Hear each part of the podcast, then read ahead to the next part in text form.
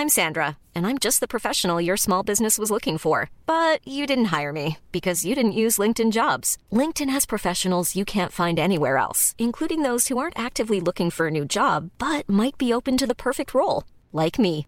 In a given month, over 70% of LinkedIn users don't visit other leading job sites. So if you're not looking on LinkedIn, you'll miss out on great candidates like Sandra. Start hiring professionals like a professional. Post your free job on linkedin.com/people today.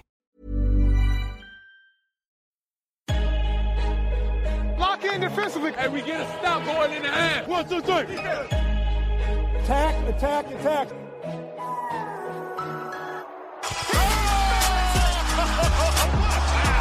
And a chase down block. He erased it.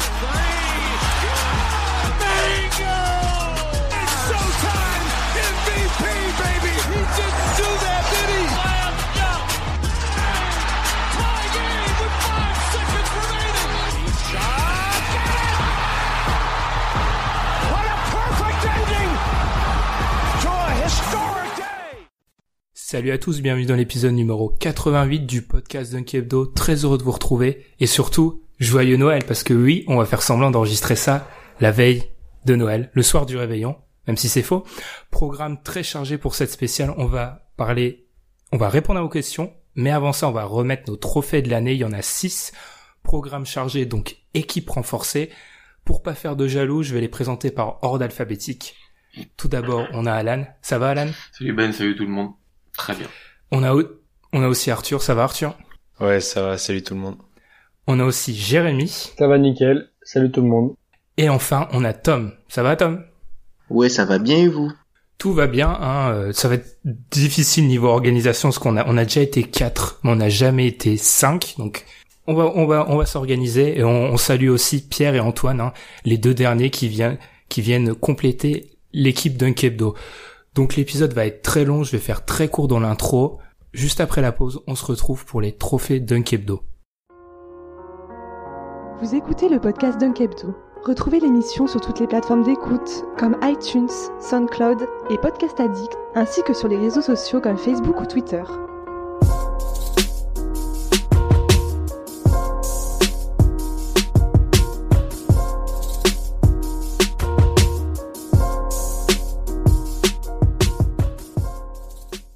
La première édition des trophées Dunk Hebdo vient donc de s'ouvrir. Comme je l'ai dit, on va décerner des trophées, des trophées, pardon, 6 euh, uniquement pour l'année civile 2017. C'est un, très important comme précision. C'est pas la saison 2016-2017 plus le petit bout qu'on a eu. C'est vraiment uniquement l'année civile 2017. Ces trophées, donc je l'ai dit, sont au nombre de 6 hommes de l'année, espoir de l'année, sensation de l'année, déception de l'année, trophée Kobe du retraité de l'année et enfin trophée Dunking de l'homme de l'année hors joueur. Or, comme toute bonne cérémonie, on va pas commencer par le trophée de l'homme de l'année, il faut faire monter le suspense. On va commencer par l'espoir de l'année. Donc, euh, tour à tour, euh, suivant l'ordre alphabétique, les mecs, vous allez me dire euh, quel est, selon vous, l'espoir de l'année 2017. Pour moi, c'est Ben Simmons. Pour moi, c'est Giannis Antetokounmpo. Pareil pour moi, c'est Giannis Antetokounmpo. Et moi aussi Joël Embiid. Pierre, du coup, lui aussi a voté pour Giannis. Moi, je l'ai donné à Ben Simmons, ce qui fait que Giannis est élu espoir de l'année 2017 des trophées Dunkebdo. On va commencer peut-être par le camp Giannis. Euh, Arthur, pourquoi le donner à Giannis? Sans doute pour son début de saison et le fait qu'il rentre sur, dans une nouvelle stratosphère là.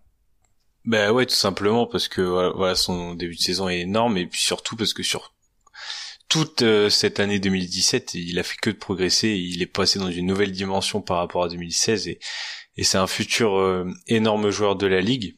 Donc euh, donc voilà, euh, un, un grand espoir pour euh, pour Giannis pour pour tout ce qui pour tout ce qu'il a fait depuis ce début de saison et tout, toute cette progression qu'il a depuis depuis maintenant le début de l'année qu'il avait déjà avant mais qui est encore plus grande sur cette saison sur cette année.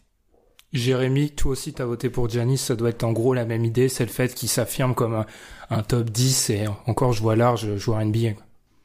Bah, Arthur l'a dit, son début de saison il est juste incroyable et on, il a prouvé qu'il pouvait évoluer à très très haut niveau régulièrement, tous les soirs, tous les soirs, tous les soirs. Donc vraiment impressionnant et c'est pour ça que j'ai mis espoir de l'année.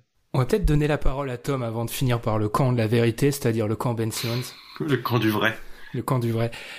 Tom, t'as voté pour Jojo, Joel Embiid, euh, espoir de l'année 2017. Pourquoi avoir voté pour Joel qui a eu qu'un seul vote hein?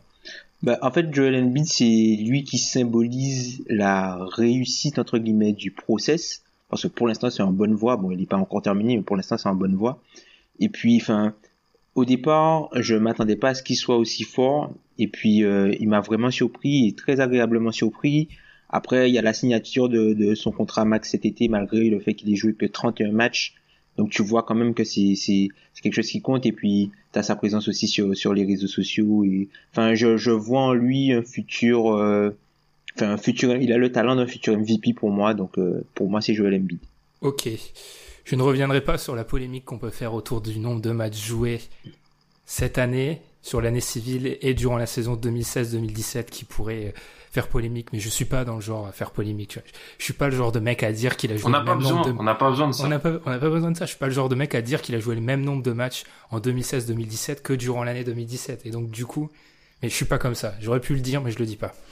Ben Simmons, du coup, Ben Simmons, pour toi, Alan et moi, euh, pourquoi Ben Simmons? Parce qu'on peut dire qu'il a joué que 3-4 mois, en fait, concrètement.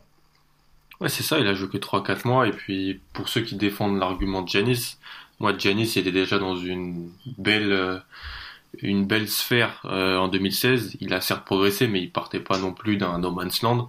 Ben Simmons, on savait qu'il était très très fort à LSU, mais il a eu sa blessure qu'il a euh, fait rater toute sa première saison. Il revient, il est encore plus fort.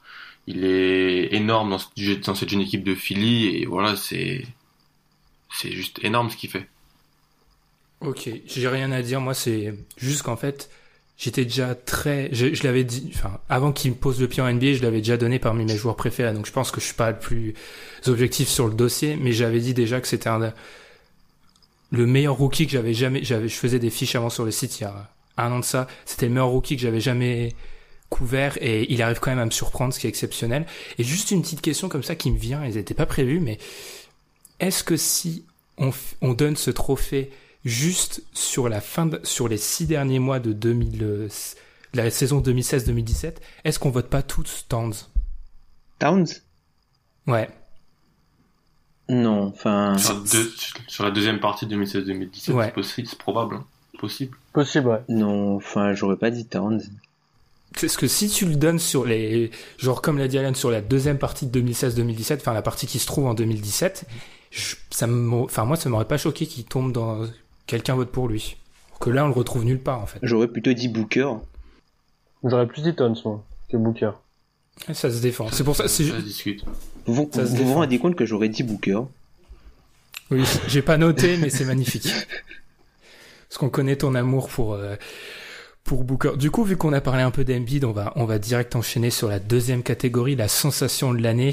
Sensation, euh, ça dépasse le basket. Hein. C'est aussi le tout ce qui est buzz, etc. Mais encore une fois, je vous propose de donner un par un vos pics et on viendra sur euh, sur le gagnant. Moi, c'est Kevin Durant. Alors moi au début j'étais parti sur la Slovénie, et si on se rapproche plus NBA, c'est Joel Embiid. Moi, c'est Lucas Doncic. et moi c'est Isaiah Thomas. Avec une petite mention sur le, pour le Take That for Data. Rest in peace. Euh, Pierre a voté Joel Embiid. J'ai voté Joel Embiid comme je vais pas donner l'espoir de l'année. Donc, sensation de l'année, Joel Embiid que tout le monde adore. hein. Bah encore une fois, Arthur, je vais commencer par toi, peut-être pour nous parler un peu de la Slovénie et aussi de, de Jojo, quoi. Là, je pense que, enfin, ça parle de lui-même, Jojo. Bah ouais, rapidement sur la Slovénie pour la pour la, la belle surprise qu'ils qu'ils nous ont fait à l'Euro. Euh, Jérémy euh, nous a parlé de Luka Doncic, euh, c'est une des, des, des belles sensations avec aussi euh, Goran Dragic qui qui a fait qui a fait un, un Euro dantesque. Et euh, et puis sinon bah Joel Embiid parce que parce que c'est comme tu l'as dit c'est Jojo euh, le, le trust de process ça vient de lui voilà c'est c'est un buzz l'un des critères de de ce de ce trophée c'était c'est un buzz et Joel Embiid c'est complètement un buzz quand il va draguer Rihanna sur les réseaux quand il il fait que de parler sur les réseaux voilà c'est c'est totalement le buzz Joel Embiid c'est ça qui fait la beauté euh, des Sixers et euh, et la sensation euh, Joel Embiid Comme t'as parlé un peu de la Slovénie, je vais enchaîner avec euh, Jérém qui allait chercher hors NBA et on a le droit de le faire. hein, avec Luka Doncic comme sensation de l'année. Moi, c'est vraiment lui qui m'a impressionné cette année avec son euro phénoménal. Le gars, il a 18 ans. Ce qu'il fait à son âge, c'est juste incroyable. Dans le 5 majeur de l'Euro.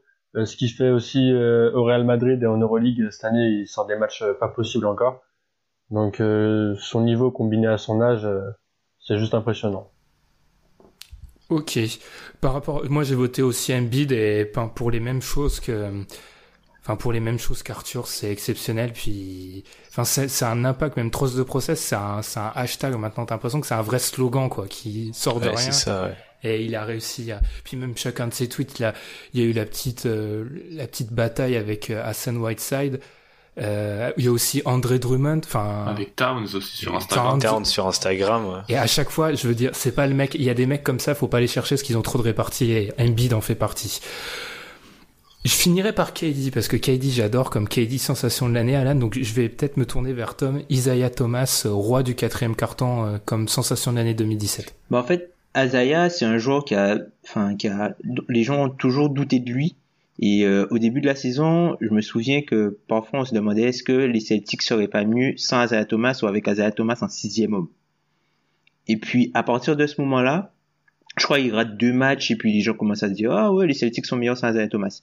Et puis quand il revient, ben, tu sens que voilà quoi, c'est c'est l'année, tu sens que Azaya Thomas c'est c'est le, le cœur, l'âme de l'équipe. C'est un joueur incroyable, des top 5 dans le, la- le classement MVP, roi du quatrième carton, comme on l'a dit. Il y a l'histoire des playoffs où euh, il perd sa sœur et puis il enchaîne, euh, il enchaîne quelques jours après avec, je crois, 53 points. Il mène les Celtics juste en finale NBA. Match de Washington. Ouais. Il mène les Celtics juste en, en, en, en finale de conf, pardon, en finale de conférence avec euh, malgré son problème à la hanche, le problème à la hanche qui l'handicape, il se fait transférer, il se fait transférer pendant l'été contre Kyrie Irving.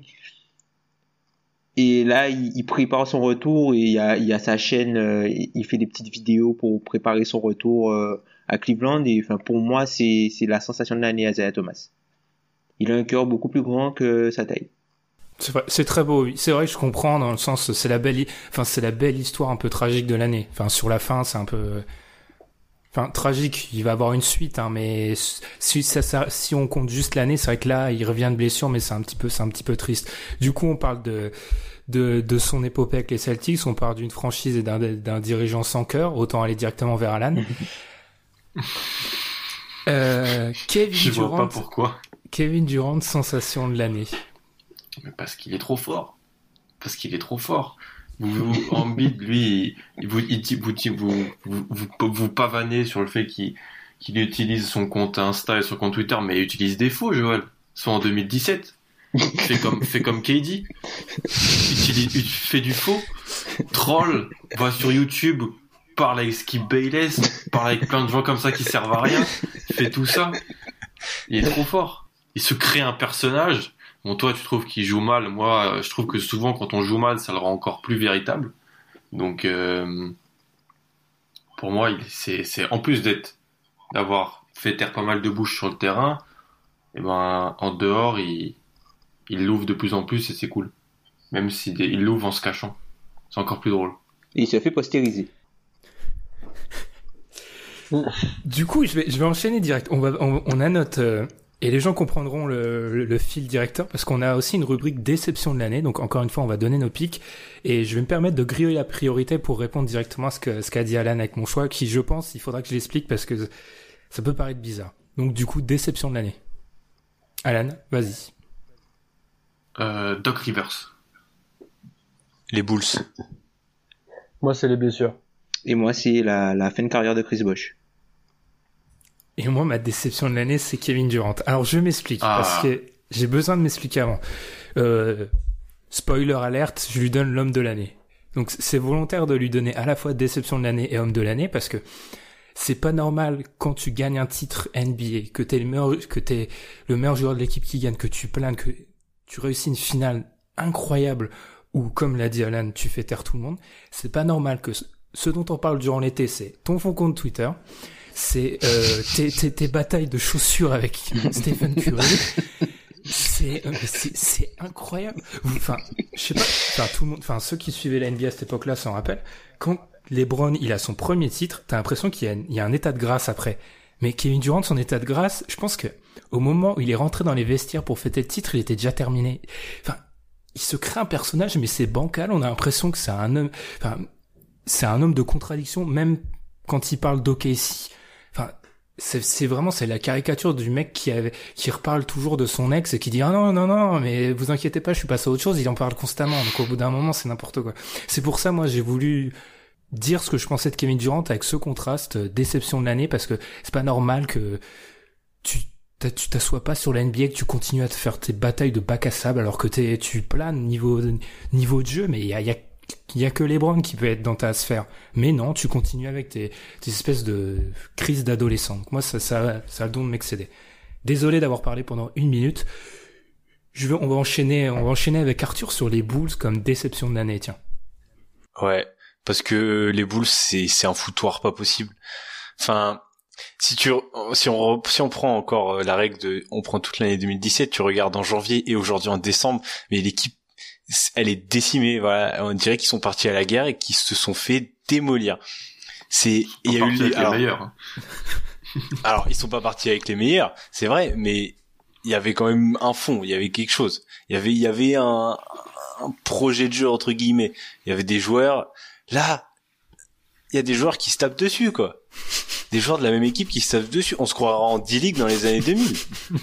la droite de Bobby c'est incroyable. Enfin, voilà, pour moi, les Bulls, euh, pour une franchise aussi mythique, euh, c'est une déception totale sur cette euh, sur cette année et, j'espère les revoir à un haut niveau les années qui suivent. Mais ça, j'y crois un peu moins. J'ai entendu, j'avais entendu dans un podcast un, un journaliste qui disait qu'en fait que la droite de Bobby a activé le le Jordan mode de de Mirotic en fait en, en lui donnant en lui mettant la droite il a appuyé sur le bouton Je pense que c'est pas le premier qui voulait mettre une droite à Mirotic. Je pense. Je vais pas dans le vestiaire avec Mirotic, mais vu son attitude et son manque d'engagement, des fois, t'as bien envie de le donner, de lui en donner une.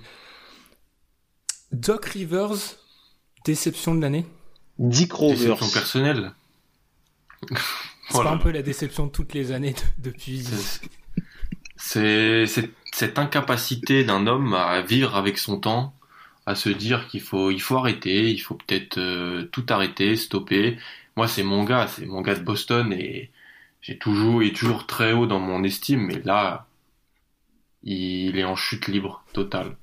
Cette incapacité à se à se remettre en cause en fait, chez lui qui me qui me surprend.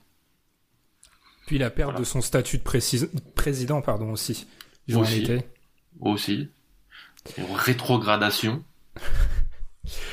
qui qui qui l'amène peut-être doucement mais sûrement vers le limogeage.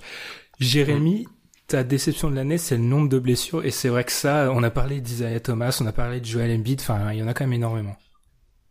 Voilà, on sait qu'il y a beaucoup, enfin ça arrive dans le sport les blessures, mais cette année c'est vraiment impressionnant. Et surtout, il y a beaucoup de gros joueurs qui manquent beaucoup de matchs. Bah, il y a Hayward qui s'est blessé au début de saison, euh, Kawhi qui a raté beaucoup de matchs. On peut penser aussi à Jabari Parker qui s'est fait une, énième blessure au genou et ça va lui gâcher sa carrière, on peut dire. Il y a Tony Parker, il y a même Kevin Durant qui était blessé l'année dernière, euh, Zach Lavine, on peut penser à énormément de joueurs. Et c'est vraiment dommage de, de, jamais avoir euh, tous les joueurs présents en même temps, quoi. Même si c'est quelque chose d'assez logique dans le sport, cette année c'est vraiment souvent, beaucoup trop. Ouais, puis c'est c'est pas des sans, sans offense envers les joueurs de banc, c'est des joueurs importants qui manquent. C'est pas des. C'est ça. On n'est pas, au niveau de la NFL, mais on y est quand même. Bah, proportion contact euh, blessure. Proportion euh, contact garde, c'est ah c'est pas beau. Hmm. Surtout les blessures euh, type non contact, type Jérémy, etc. Ouh là là. Ah mais ce genre de blessure. type Gordon pareil, pour celle de de Jabari Parker aussi qui se refait les croisés, c'est t'es déçu pour le gars, c'est pas tu peux pas dire oh, il a cherché non, t'es déçu pour le gars quoi, ça lui gâche sa carrière un peu quand même. Donc c'est vraiment dommage. Et Tom, du coup, bah là encore, euh, on est dans le domaine de la de la tristesse, là où j'ai exprimé ma rage.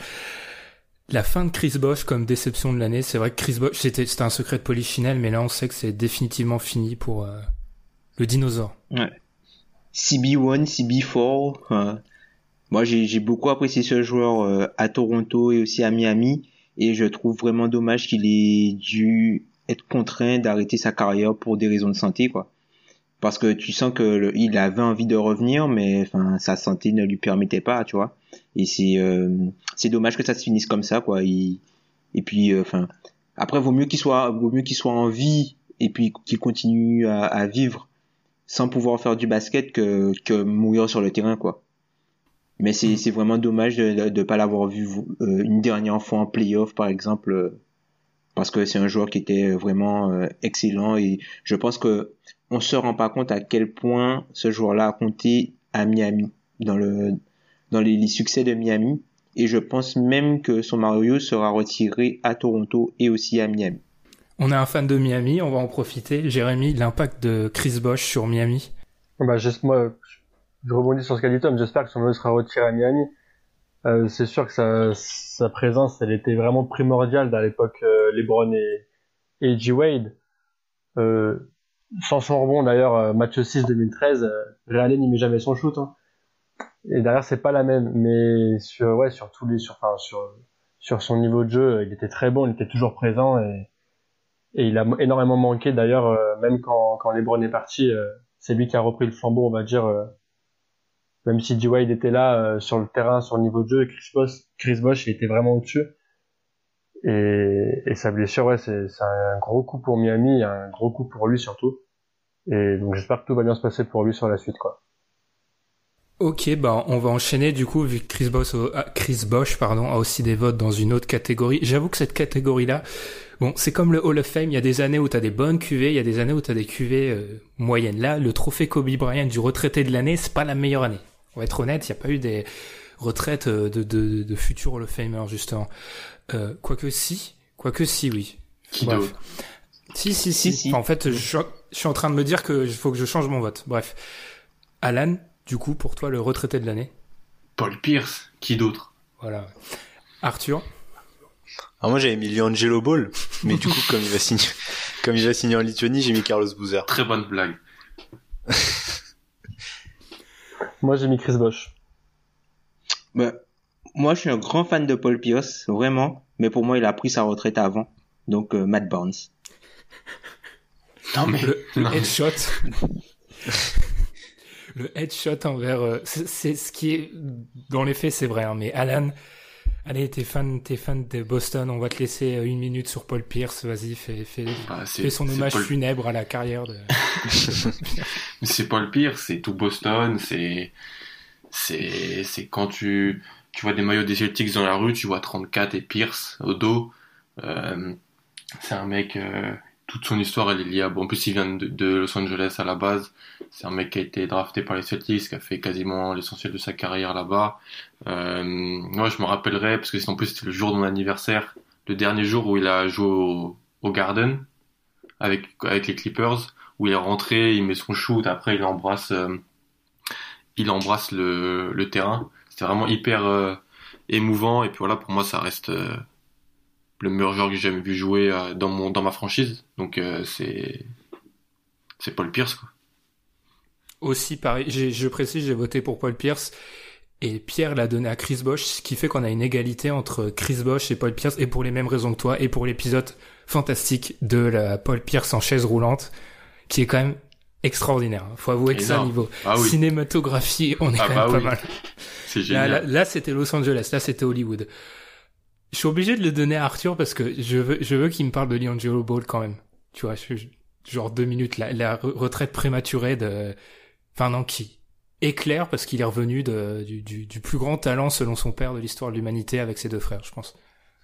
Oui, non, Liangelo Ball, bon, c'était c'était un petit troll euh, parce que parce que en fait cette situation elle résume tellement euh, son père en fait. Et, euh, non mais c'est vrai, genre c'est c'est tellement là c'est c'est c'est quoi. Et, euh, et oui, c'était complètement c'est c'est c'est comique cette situation avec euh, Liangelo Ball qui prend voilà qui quitte UCLA, qui prend sa retraite à je sais pas, il a du coup il a 18 19 ans qui euh, enfin il, il a jamais dit qu'il allait prendre sa retraite mais euh, donc voilà qui va signer en Lituanie Qui vole dans un Vuitton surtout. oui, qui vole dans un Louis Vuitton en Chine, euh, qui se fait expatrier parce que Donald Trump, je sais pas quoi, qui met un tweet sur la Ball. Voilà, c'est une comédie. Euh, donc euh, le lit Angelo Ball. Après, j'ai mis plus sérieusement Carlos Boozer parce que bah en fait, euh, ça fait pas longtemps qu'il l'a annoncé Carlos Boozer euh, sa sa retraite et euh, Et ça fait un peu bizarre en fait de voir des mecs comme ça partir, même Matt Barnes, c'est des mecs des années 2000 et tu dis que voilà, une il y a une période qui est en train qui est en train de défiler là. Ouais, bah, Jérémy, je sais pas si t'as quelque chose à ajouter vu que t'as déjà parlé de Chris Bosch par rapport à retraite de l'année, quoi. C'est plutôt le fait que maintenant on sait, c'est clair, il reviendra plus. Bah, c'est le fait que c'est officiel, quoi, parce que bon, ça date pas de cette année, mais maintenant, maintenant qu'il a annoncé ça cette année, c'est pour ça que j'ai voulu le, le, le, donner comme retraité de l'année, pour toutes les raisons qu'on a, qu'on a dit pour la question d'avant. Et Tom, du coup, pour, euh, pour conclure sur le retraité de l'année, le trophée Kobe Bryant, je précise, j'aime bien, j'aime bien aimer le nom que je lui ai donné. Ah ben moi c'était c'est Matt Barnes en fait parce qu'il il a il a eu une carrière euh, enfin pour c'est un, un, gars qui est drafté au, au, second tour quoi qui est drafté euh, je crois 46e et il a une carrière plus qu'honnête quoi et enfin il finit sur un titre aux Warriors il faisait déjà partie des Warriors de We Believe donc euh, non franchement enfin pour sa, la carrière, pour le personnage qui a beaucoup bourlingué euh, partout dans la ligue. Je crois il a il a eu euh, 11 équipes différentes, je crois. Ouais, je crois c'est ça. Ouais. 11 équipes différentes. Donc euh, voilà, enfin pour euh, un journeyman comme ça et enfin je trouve que c'est il a il a une belle carrière et pour moi c'est le retraité de l'année parce qu'il part sur le titre. C'est vrai que partir sur les titres, c'est très beau, quoi. C'est, c'est, c'est ce que je conseille à tout, enfin, moi, Duncan, par exemple, j'ai pas compris pourquoi il n'a pas pris sa retraite le, le, moment où il a eu son titre. Avant-dernier trophée, et non, toujours pas l'homme de l'année. On fait monter le suspense, même si j'ai déjà donné mon vote et que tout le monde sait qui va être homme de l'année. Trophée Don King de la personnalité de l'année hors joueur. Alors là, je pense que c'est gros comme une maison vers où on va aller. mais, mais, qui d'autre? Mais qui d'autre? Alan, je te laisse commencer. Bah, la VAR. La VAR Ball. La Varball. La Varball aussi. Steve Kerr, messieurs, Steve Kerr. C'est un plébiscite. La Varball pour moi, la Varball pour Pierre. Euh, bah, on va te laisser commencer, Tom, en parlant de, de Steve Kerr, parce que je vois bien que c'est une réaction, euh, c'est une réaction que tu ne veux pas parler de la Varball, parce que j'ai, enfin, c'est quand même le pic, euh, c'est quand même le choix évident. Bon, ben, enfin, Steve Kerr pour ben tout ce qu'il a fait. On se souvient qu'il y, avait quand même des doutes la l'année ou l'année juste avant euh, par rapport au fait que voilà euh, Luke Walton avait pris l'équipe, ils avaient pas perdu un match après qu'il était revenu, tout ça. Et puis enfin Steve Kerr, il a réussi à mener les Warriors, il a eu des problèmes de dos, il a, il a fait ses trucs, et puis on voit que de plus en plus, il fait des, des sorties politiques, il commence vraiment à s'installer dans, dans le microcosme de, de la NBA, il prend, il prend vraiment des, il prend des positions politiques, il prend parti sur des, des sujets de société, et euh, enfin pour moi c'est, c'est la personnalité qui ne joue pas euh, la plus importante. Ok. Pour cette Petite année. précision pour Matt, pour Matt Barnes, c'est 9 équipes. 9 équipes. Ce qui, est, ce qui est déjà, ce qui est déjà pas mal, hein, mais 9 équipes et jamais plus de deux saisons. Hein, donc je pense qu'il y a, tu vois, il y a le temps de, pendant lequel tu peux le supporter. Mais c'est vrai que pour Kerr, c'est vrai que, c'est vrai que pour Kerr, comme Van Gundy ou Popovich, il s'affirmait comme ces coachs NBA qui ont pas peur de, de critiquer Trump, quoi. Et, comme ce que ne font pas les coachs NFL et j'en vois Alan, hein, spécialiste international de la NFL. Voilà ce qui... non. ce qu'ils ne font pas forcément. Mais tu sais qui aussi, Tom, euh, Tom, tu sais qui euh, aussi parle avec Donald Trump? Lavar Ball, tu vois? Et oui. Parce que parce que il faut avouer que Donald Trump qui tweet sur Lavar Ball, c'est quand même. C'est so Lavar je crois qu'on a atteint, je pense, dans l'histoire de l'humanité, on n'a jamais été aussi bas. Et pourtant, qu'on on, on s'est dépassé dans le passé. Mais là, président des États-Unis, déjà pas très brillant, qui tweet sur l'Avarball, j'avoue que là, c'est, j'ai rien à rajouter. Juste, il y a eu le président Même qui a tweeté sur une. Qui va voir le président chinois pour lui demander de, de relâcher les trois gamins du UCLA. C'est une affaire diplomatique, un conflit ouvert. N'empêche, faut dire que Liangelo, il s'appelle pas Ball, là, à l'heure actuelle, il croupit dans une, dans une prison ah oui. chinoise. Ah oui. Comme non, quoi. mais c'est, c'est l'avare parce que personne le connaissait avant et que maintenant tout le monde le connaît. Mais il est fort hein, dans son domaine. Hein. Il est fort. Il est très hein, fort. avouer, hein. Dans sa mar- son marketing, très, très fort. sa marque, Sa comment démarche. Sa démarche. Il arrive dans l'émission, il est, il- Quand il check euh, Spike Lee là. Enfin, ouais, je suis totalement. Puis même, il, c'est comme, c'est, le parallèle est peut-être un peu douteux, mais c'est comme Skip Bayless, c'est des mecs qui sont tellement, Oh. ils jouent tellement bien leur personnage de méchants et de mecs que tu dois détester qu'en fait, ils, ils en deviennent, euh, pas intéressant, je veux dire, mais divertissant. Je sais pas si t'as quelque chose. Skip, c'est l'homme qui porte le mieux son prénom sur, sur la Terre, franchement. Skip passé pour pas aller. Parce que des fois, on, on dit trop de mots anglais, les gens comprennent peut-être pas, mais c'est vrai, non, Skip est insupportable, mais en fait, il est tellement insupportable que ça crée le personnage. Arthur, je sais pas si t'as quelque chose à rajouter comme nous, hein, c'est un plébiscite Lavar Ball. Ouais, non, non, vous avez tout dit sur la VAR. Enfin, la chose euh, qui est, qui est, qui est sur, enfin, qui montre que la VAR est, et la VAR est la personne, personne de l'année, c'est qu'au final, euh, en début de au début de l'année, personne le connaissait, en fin d'année, tout le monde le connaît. Donc, euh, voilà, à partir de là, euh, tu sens que le mec, en fait, il a fait son taf, Euh, il a fait, il a fait ce qu'il voulait faire et, et voilà, il a fait du lavar. Ouais, parce que, et on va ensuite, on va finir par le trophée d'homme de l'année.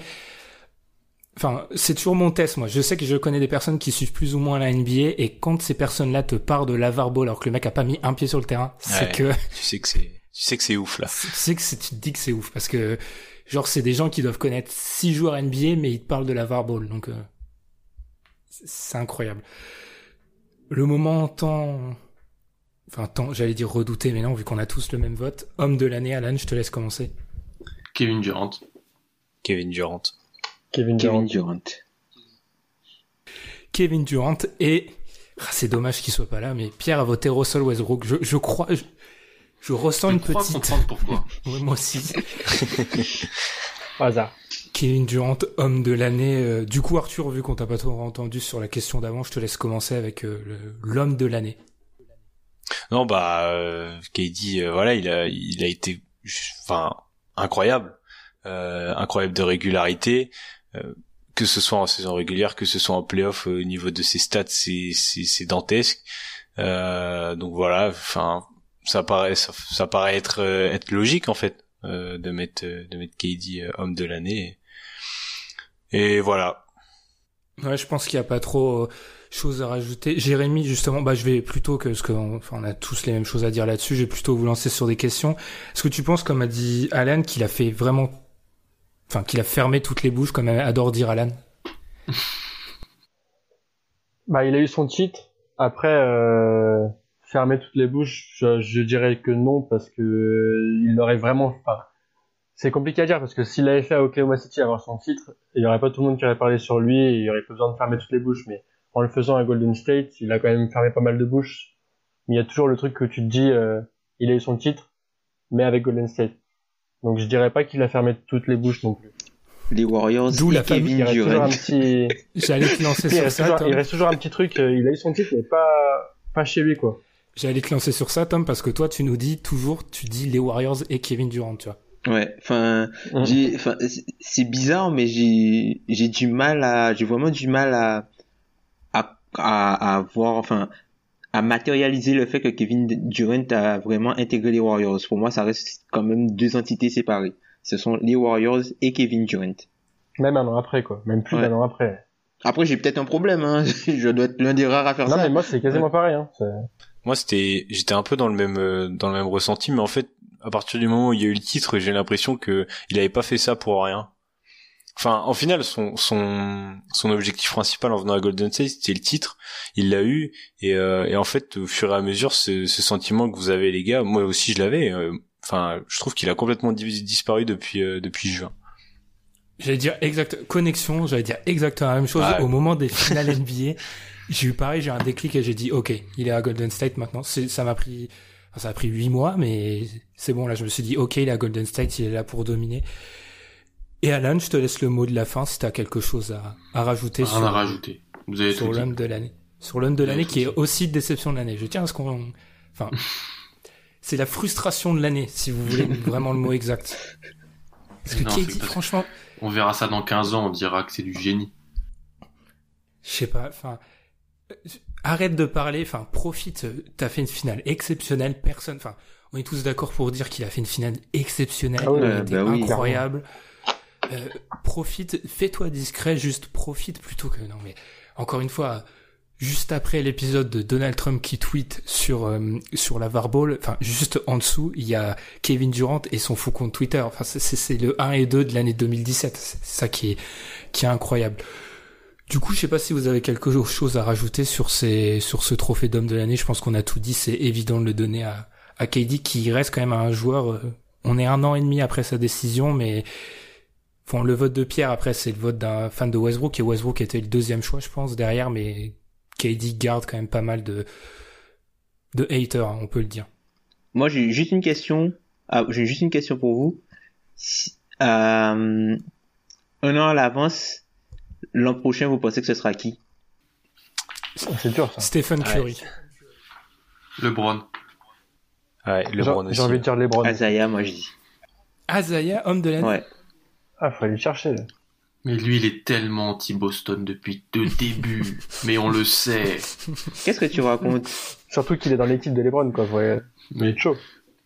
mais on le sait. Non, C'est mais- d'ailleurs pour ça que j'ai un maillot de Paul Pierce. Ah, mais ça, c'est pas le pire, c'est pas Boston. C'est vrai.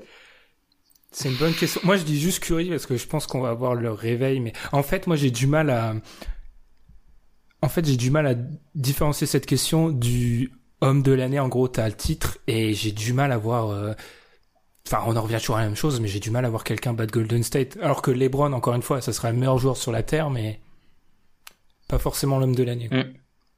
C'est une, très bonne question. À voir. Mais j'avoue, si Isaiah est homme de l'année l'année prochaine, là on va faire on va faire un podcast spécial à ta gloire pendant une heure et demie, je pense. Non, parce qu'il y, y a pas mal de choses, tu vois. Il y a son retour, il y a son prochain contrat, il y a ses histoires de, de blessures, tout ça. Enfin, on verra. Ne jamais sous-estimer le petit. Parce que après, si tu veux, enfin si on se lance dans la fiction, si tu veux qu'il soit homme de l'année, faut qu'il ait le titre, faut qu'il soit limite meilleur que LeBron sur la finale. Parce que si le titre va à Cavs, LeBron sera homme de l'année, c'est direct. Hum, hum, ouais, c'est Enfin. Mais je, je, je, mets, je, je mets un bon point pour l'audace. Alors du coup, on va résumer homme de l'année Kevin Durant, espoir de l'année Giannis, sensation de l'année Joel Embiid. Déjà là, ça nous fait un sacré 5, hein. Faut avouer. Déception de l'année, on avait chacun des pics différents. Je rappelle, hein, Alan avait Doc Rivers, Arthur les Bulls, moi j'avais Kevin Durant, Jérémy le nombre de blessures, Tom la fin de Chris Bosh et Pierre, j'ai oublié de le préciser, qui avait le All-Star Game et ses changements et mettre le All-Star Game dans déception de l'année. Pierre, heureusement que t'étais pas là. hein. C'est clair. Et aussi, malgré les retrouvailles KD Ross. Enfin après c'était des retrouvailles très, c'était pas forcément amical. Il y a eu un aller ou quoi, c'est tout. Ouais, voilà, c'était c'était pas et- enfin il y a toujours des enfin les rumeurs contradictoires comme quoi ils se parlent, ils se parlent pas. Bref, trophée Kobe Bryant, égalité entre Chris Bosh et Paul Pierce et enfin trophée Dunking. C'est un plébiscite. Lavar Ball a bah, l'unanimité sauf Tom qui l'a donné à Steve Kerr et nous on se retrouve juste après la pause, la pause pardon pour répondre à vos questions.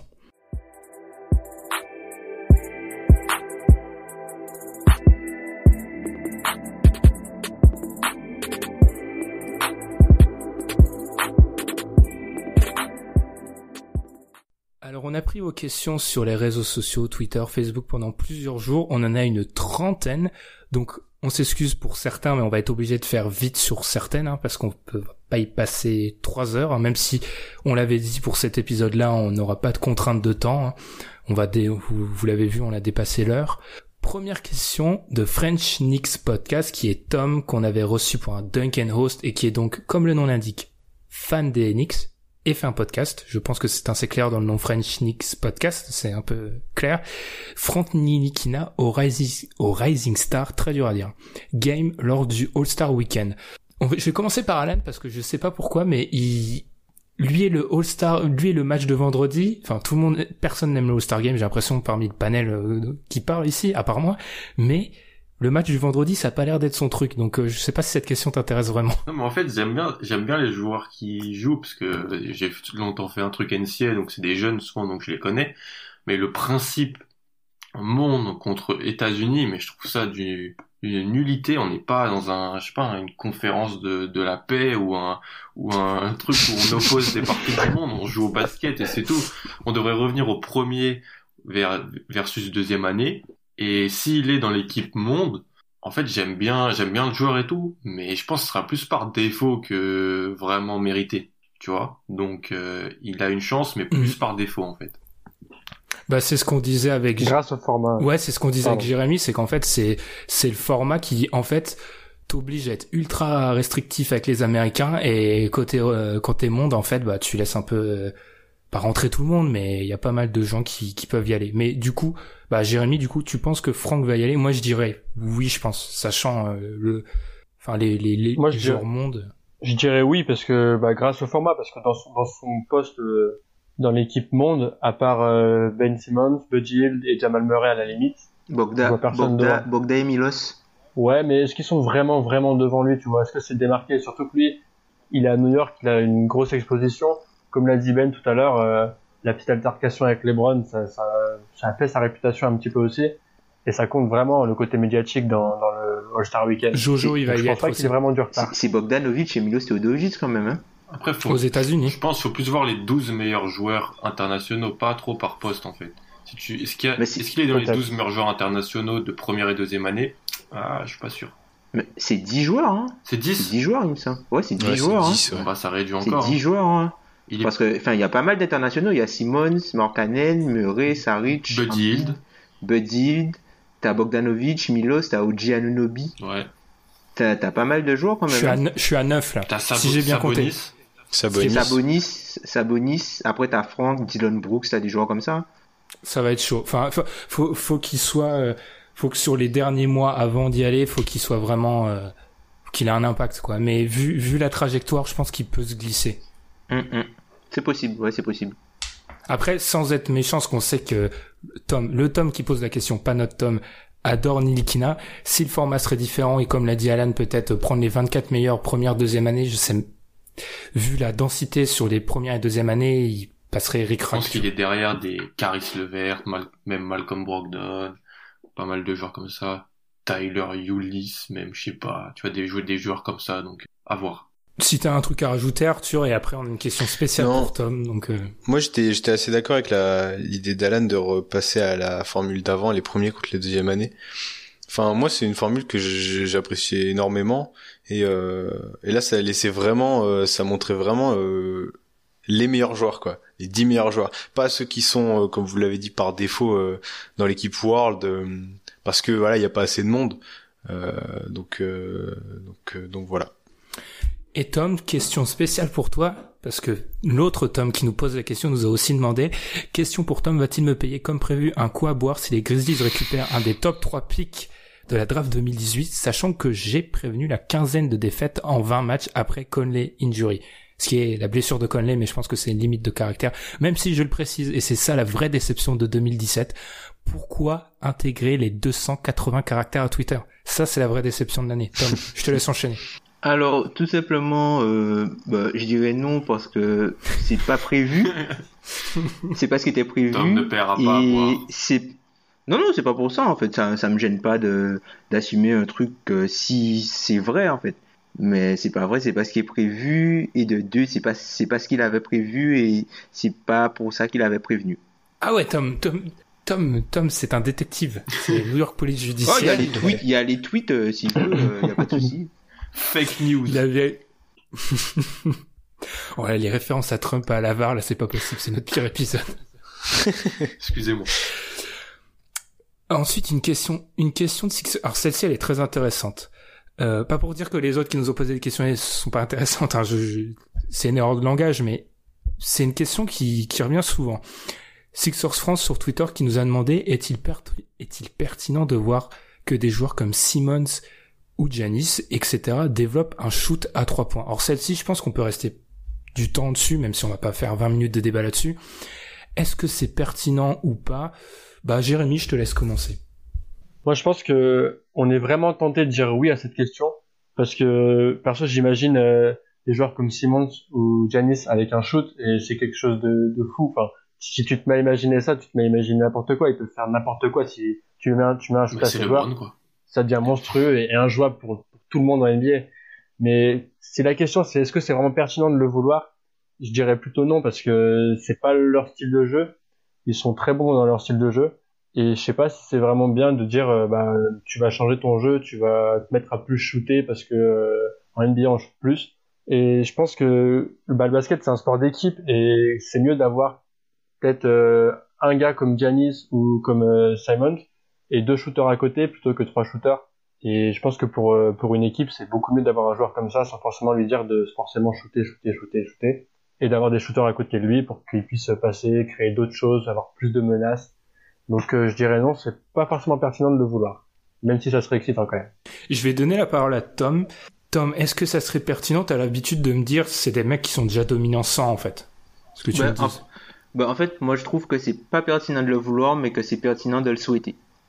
Que, enfin, du coup, t'es, enfin, ce sont des joueurs qui sont dominants. En fait, tu shootes pour scorer quand tu ne peux plus aller dans la raquette. Sauf que ces gars-là, ils vont dans la raquette quand ils veulent. Il y a personne qui peut les empêcher d'aller dans la raquette.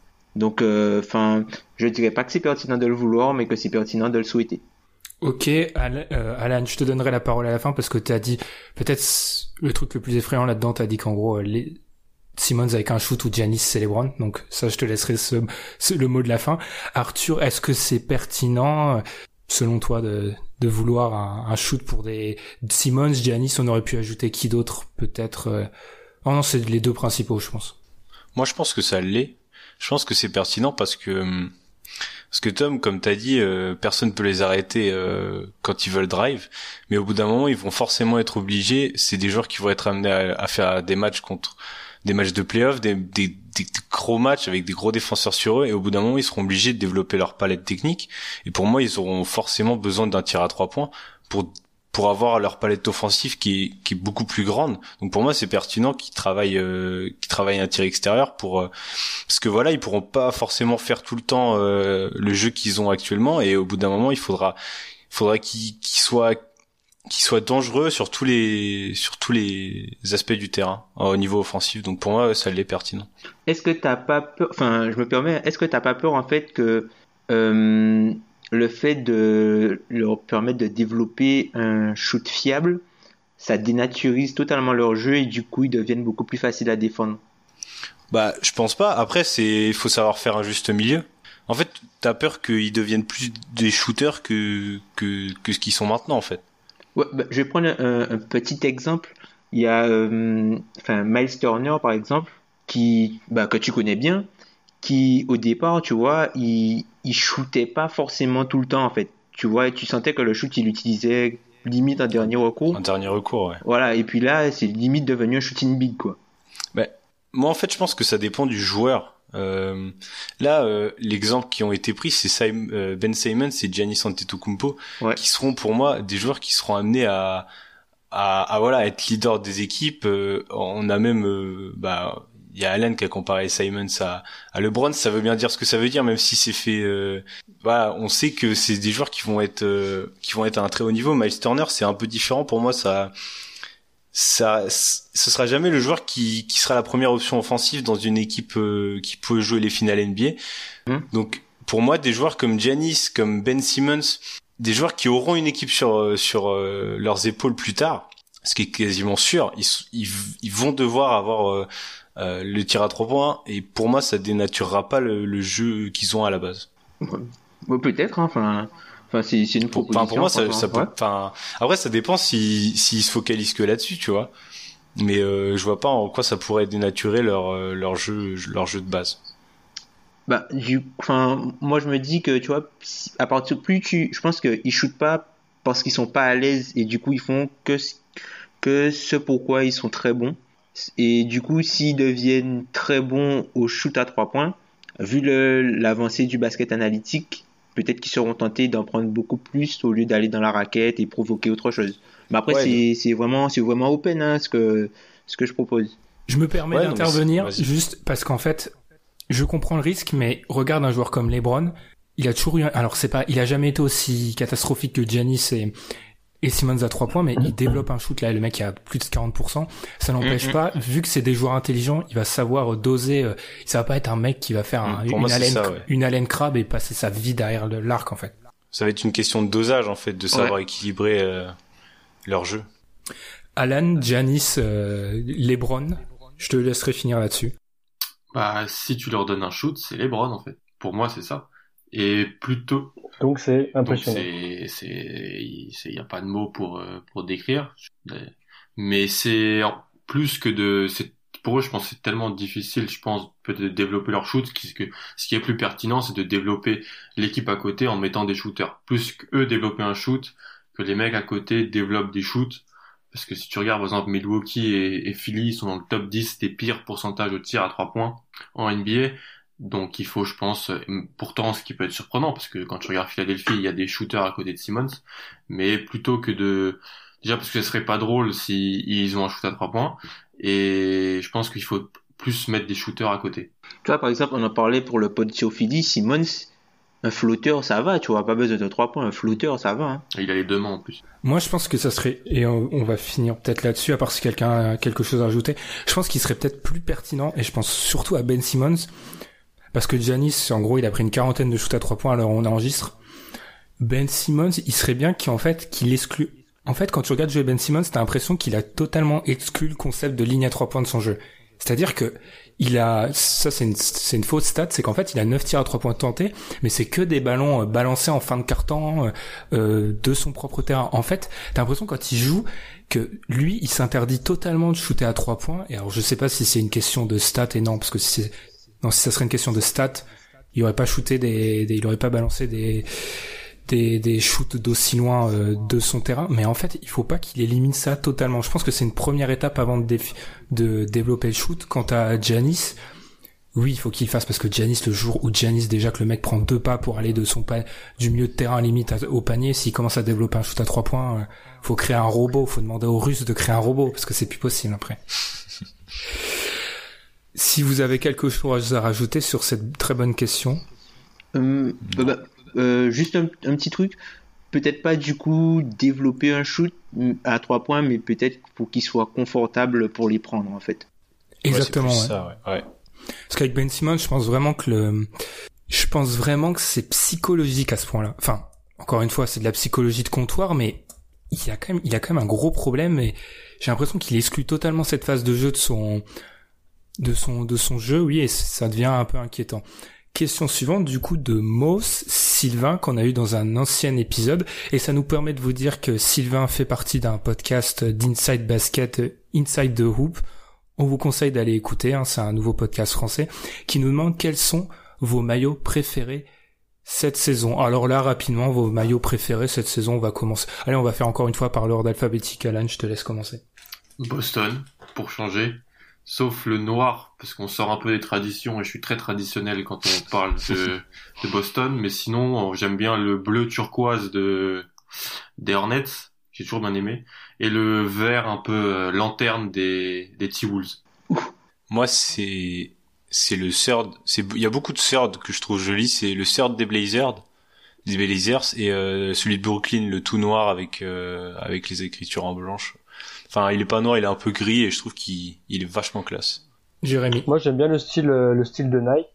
Et j'aime bien les maillots de Milwaukee en vert foncé et de Utah en bleu foncé. C'est assez sobre, je trouve. Et j'aime bien. Alan n'a pas l'air d'aimer d'ailleurs, mais. Alan est très axé mode, hein, il faut préciser. non, non, mais. C'est son domaine d'expertise. Enfin, je trouve ça sobre et j'aime bien. Euh, on me connaît sur Milwaukee. Euh, J'ai jamais aimé les maillots de Milwaukee, mais celui-là, je l'aime bien. Euh, moi, c'est mes maillots préférés, c'est le Cave Icons tu vois le le Cavs, le Cavs un peu Bordeaux là il est, il est vraiment vraiment frais celui-là franchement il est il est swag et puis le, le fil rouge j'aime beaucoup bah en fait moi vu que je passe en dernier j'en ai un pas mal de qui ressemblent à vous euh, le, le Celtics ça les fans des Celtics vont croire que je, je me trahis mais je, je le trouve enfin il est il est beau ce maillot en fait. Surtout, alors ça va paraître fou, mais avec la petite pub du coup, ça fait un petit, une petite pointe de blanc et je trouve ça très beau. Là, c'est vraiment l'instant mode du podcast. euh, le celui d'Indiana, le troisième, la bleue. Il est bleu. Les... Ouais.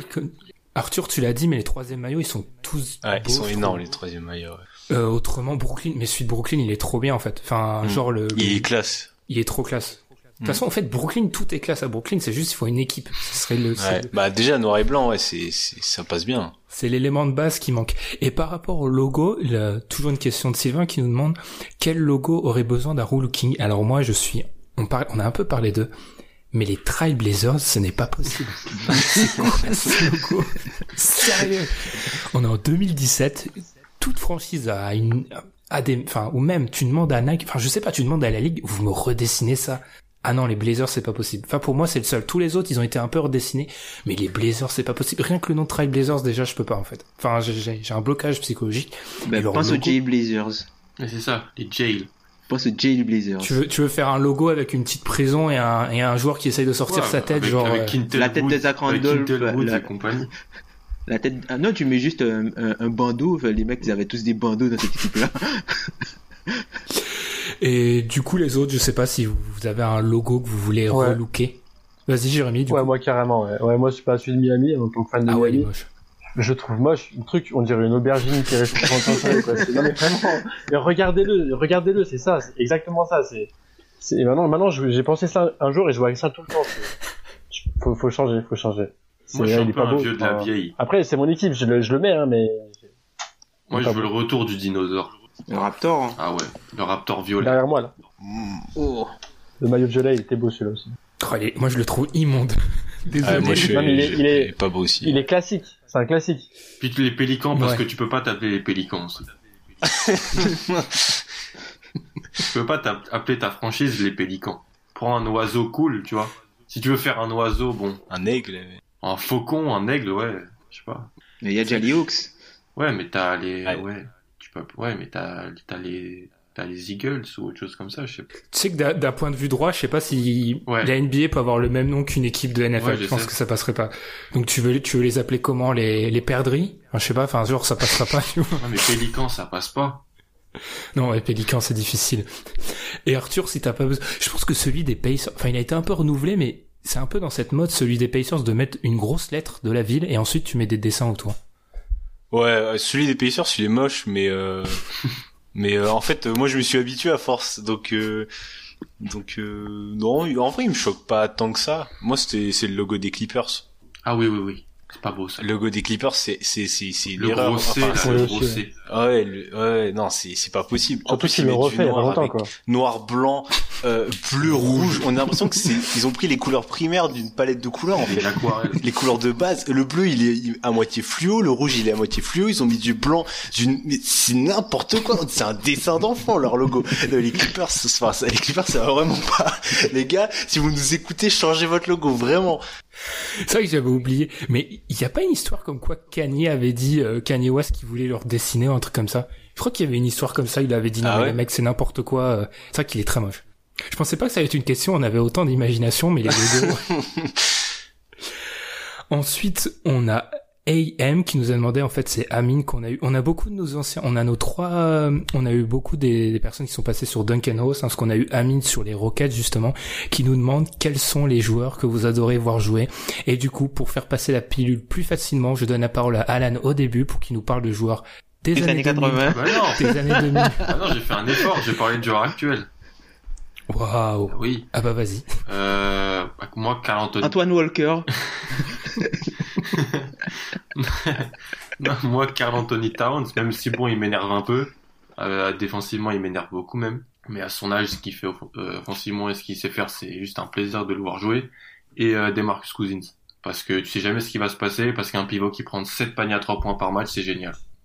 Qui veut fracasser des joueurs dans les vestiaires, qui... c'est génial. J'adore.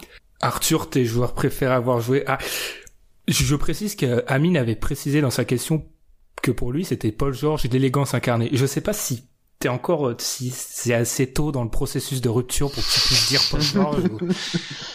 Euh, bah en, en vrai, en vrai, oui, Paul George, c'est c'est un, un des joueurs que bah que j'adore voir jouer. Et, Enfin, vraiment, la fluidité, c'est vraiment le mot qui le qui, qui le qui le caractérise. Mais c'était pas, c'est moi, c'est plus Kyrie Irving. Kyrie Irving, ouais, j'adore le voir jouer.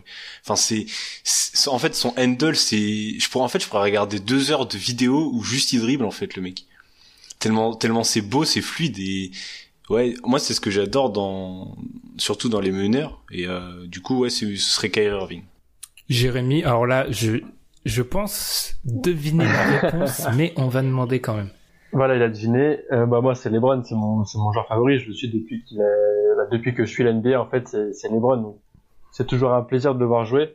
Et sinon, je suis d'accord avec Arthur sur les sur les meneurs euh, qui ont un, un bon handle. Euh, bah, Irving, c'est un vrai régal pour les yeux et c'est toujours pareil. C'est toujours bien des quand tu les vois dribbler, passer entre tout le monde comme ça, c'est beau, c'est élégant. c'est- Donc, c'est mon style de joueur. Quoi. Tom, hashtag Troy Daniels. Ah bah j'en ai plusieurs moi, j'en ai Il va dire Troy Daniels. Ah En Didier. sortie d'écran. Alors j'ai j'ai euh, alors j'ai CJ McCollum pour la difficulté, j'ai Mike Conley pour l'agilité, j'ai Bilou, enfin Bradley Bill pour la fluidité, Draymond Green pour l'intensité, Kemba Walker pour euh, le step back parce que le, le step back de, de Kemba Walker il est magnifique. Et puis Troy Daniels pour l'inflammabilité. Troy Daniels en sortie d'écran. Meilleur shooter à 3 points dans les coins, messieurs, de cette saison. L'homme qui a le plus de points par shoot dans la NBA. Je pense que Tom, c'est le seul. Enfin, je, je, je connais pas tout le monde, hein, mais je pense que Tom est la seule personne au monde qui dit Troy Daniels dans les joueurs Voilà. qu'il aime. Qui- C'est pour qui ça qu'on parle l'adore. c'est Troy dit- Daniels le matin Daniels. et tout. Ah mais moi je me mate des de Troy Daniels les gars. Euh, quant à moi, bah déjà, je le dis souvent, mais moi, c'est déjà euh, tous les joueurs qui ont genre dans le 15, dans le top 15-20 NBA. Enfin, ils sont tellement forts que genre j'aime les voir jouer. Sinon, précisément, euh, bah voilà, mon, mon amour inconsidéré pour les les grands meneurs. euh, Ben Simmons, j'adore. LeBron, j'adore. Giannis, j'adore. Paul George, j'adore aussi. Bon, c'est pas dans le genre grand meneur, mais j'adore aussi. Euh, les pivots type Towns aussi, comme a dit Alan, c'est kiffant. Et sinon, euh, là, je retourne un peu en arrière, mais le Curry de la saison MVP où il fait la saison euh, record et tout, Ah oui, mais là, c'est- ouais, là, c'est n'importe quoi. Chaque nuit, euh, il y avait un truc. Donc, euh, donc voilà. Question suivante. Alors là, c'est Rodriguez Corentin. On en a pas mal de questions. On va commencer. Alors, c'est c'est c'est un épisode review de 2017, mais vu qu'il s'était pas précisé par rapport à 2017, on va partir du principe que ces questions, c'est pour toute l'histoire. Votre match NBA préféré. Encore une fois, on va partir par ordre alphabétique. match 6, Lakers-Boston 2008. Explique peut-être un peu Alan, comme ça on Euh, pourra parce que quand les Celtics ont gagné le, titre, la, la première année de la mise en place du, du Big Three avec Pierce, Garnett et euh, Ray Allen, on atomise total les Lakers de Kobe, euh, enflammade au, Garnet de, au Garden de Eddie House et James Posey à l'ancienne, ça me... Ouh là, j'en ai des frissons. Je suis pas bien. Scott Pollard qui rentre, euh, la totale. Ok, Arthur, ton, ton match préféré NBA. Euh, moi, c'est euh, c'est le game set euh, des finales de l'année dernière. Pour la fin de match, euh, enfin, c'est incroyable. Genre, euh, je pense qu'il y a il- pendant cinq minutes, euh, ça, ça a duré une heure, mais c'était tellement genre, c'était du bonheur. quoi. Euh, Il y a le tir de le tir de Kyrie, le, le contre de LeBron derrière. Enfin, c'est incroyable. Et en fait, je suis ressorti de ce match, j'ai dit, ah, ouais, c'est pour ça que j'aime le basket. Et, et là, je me suis dit, ouais, c'est c'était un vrai match, quoi. Jérémy. Moi, c'était le match 6 des finales 2013 entre Miami et San Antonio. Bah, il y avait, il y avait tout, quoi. J'étais, j'étais sur mon ordi en streaming, en pixel. Il y a un moment où LeBron perd son bandeau. Je mets deux minutes à le retrouver parce que je, re- je reconnaissais par le bandeau. Il y a, il y a, il y a de la tension pas possible. Il y a le panier d'Allen. euh, c'est le seul moment depuis que je regarde l'NBA où j'ai réveillé mes parents la nuit. c'est sur shoot. C'est un- incontrôlable, quoi. C'était, pas possible. Il y avait tout, il y avait tout. Donc le fait de revenir et de se permettre un match 7 à la maison, c'était, c'était un grand, grand, grand moment en tant que fan de Miami. Et Tom?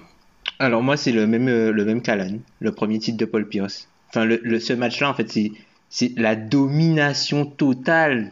C'est enfin c'était c'est la première fois que je voyais les Celtics jouer de cette façon et un grand fan de Paul Pierce ça a été euh, mon match euh, préféré vraiment. Quant à moi, j'ai le même que, que Arthur. Ce match, enfin, ce match, il est incroyable. Il y a tout. Il y a l'in- l'intensité.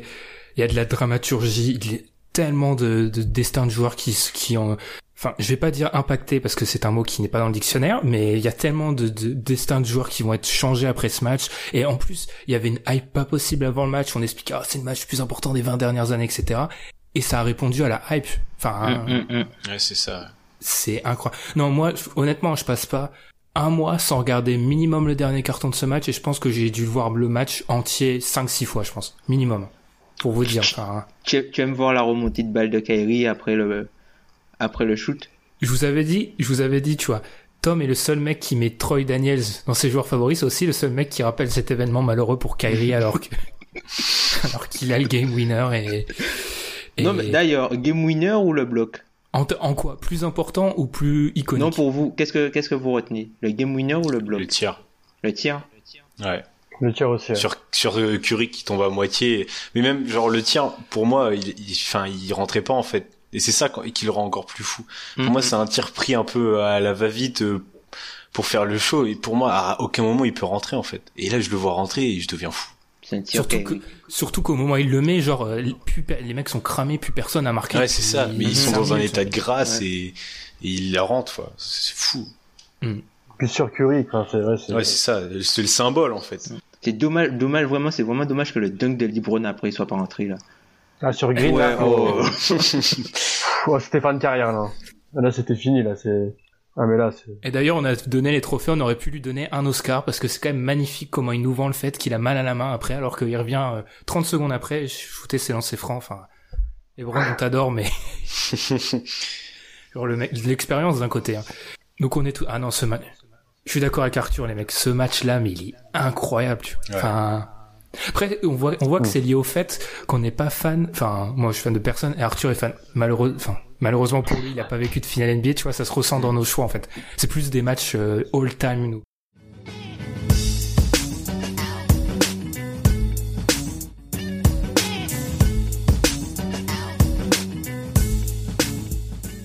Question suivante de Corentin qui nous demande votre match international préféré. Et sachant qu'on a des gros fans de matchs internationaux, celle-ci, elle est aux petits oignons. Alan Euh, bah, de l'année, moi, euh, j'en ai pas regardé beaucoup, donc euh, je vais dire euh, la bagarre entre Jimmer Fredette et Stéphane Marbury en Chine.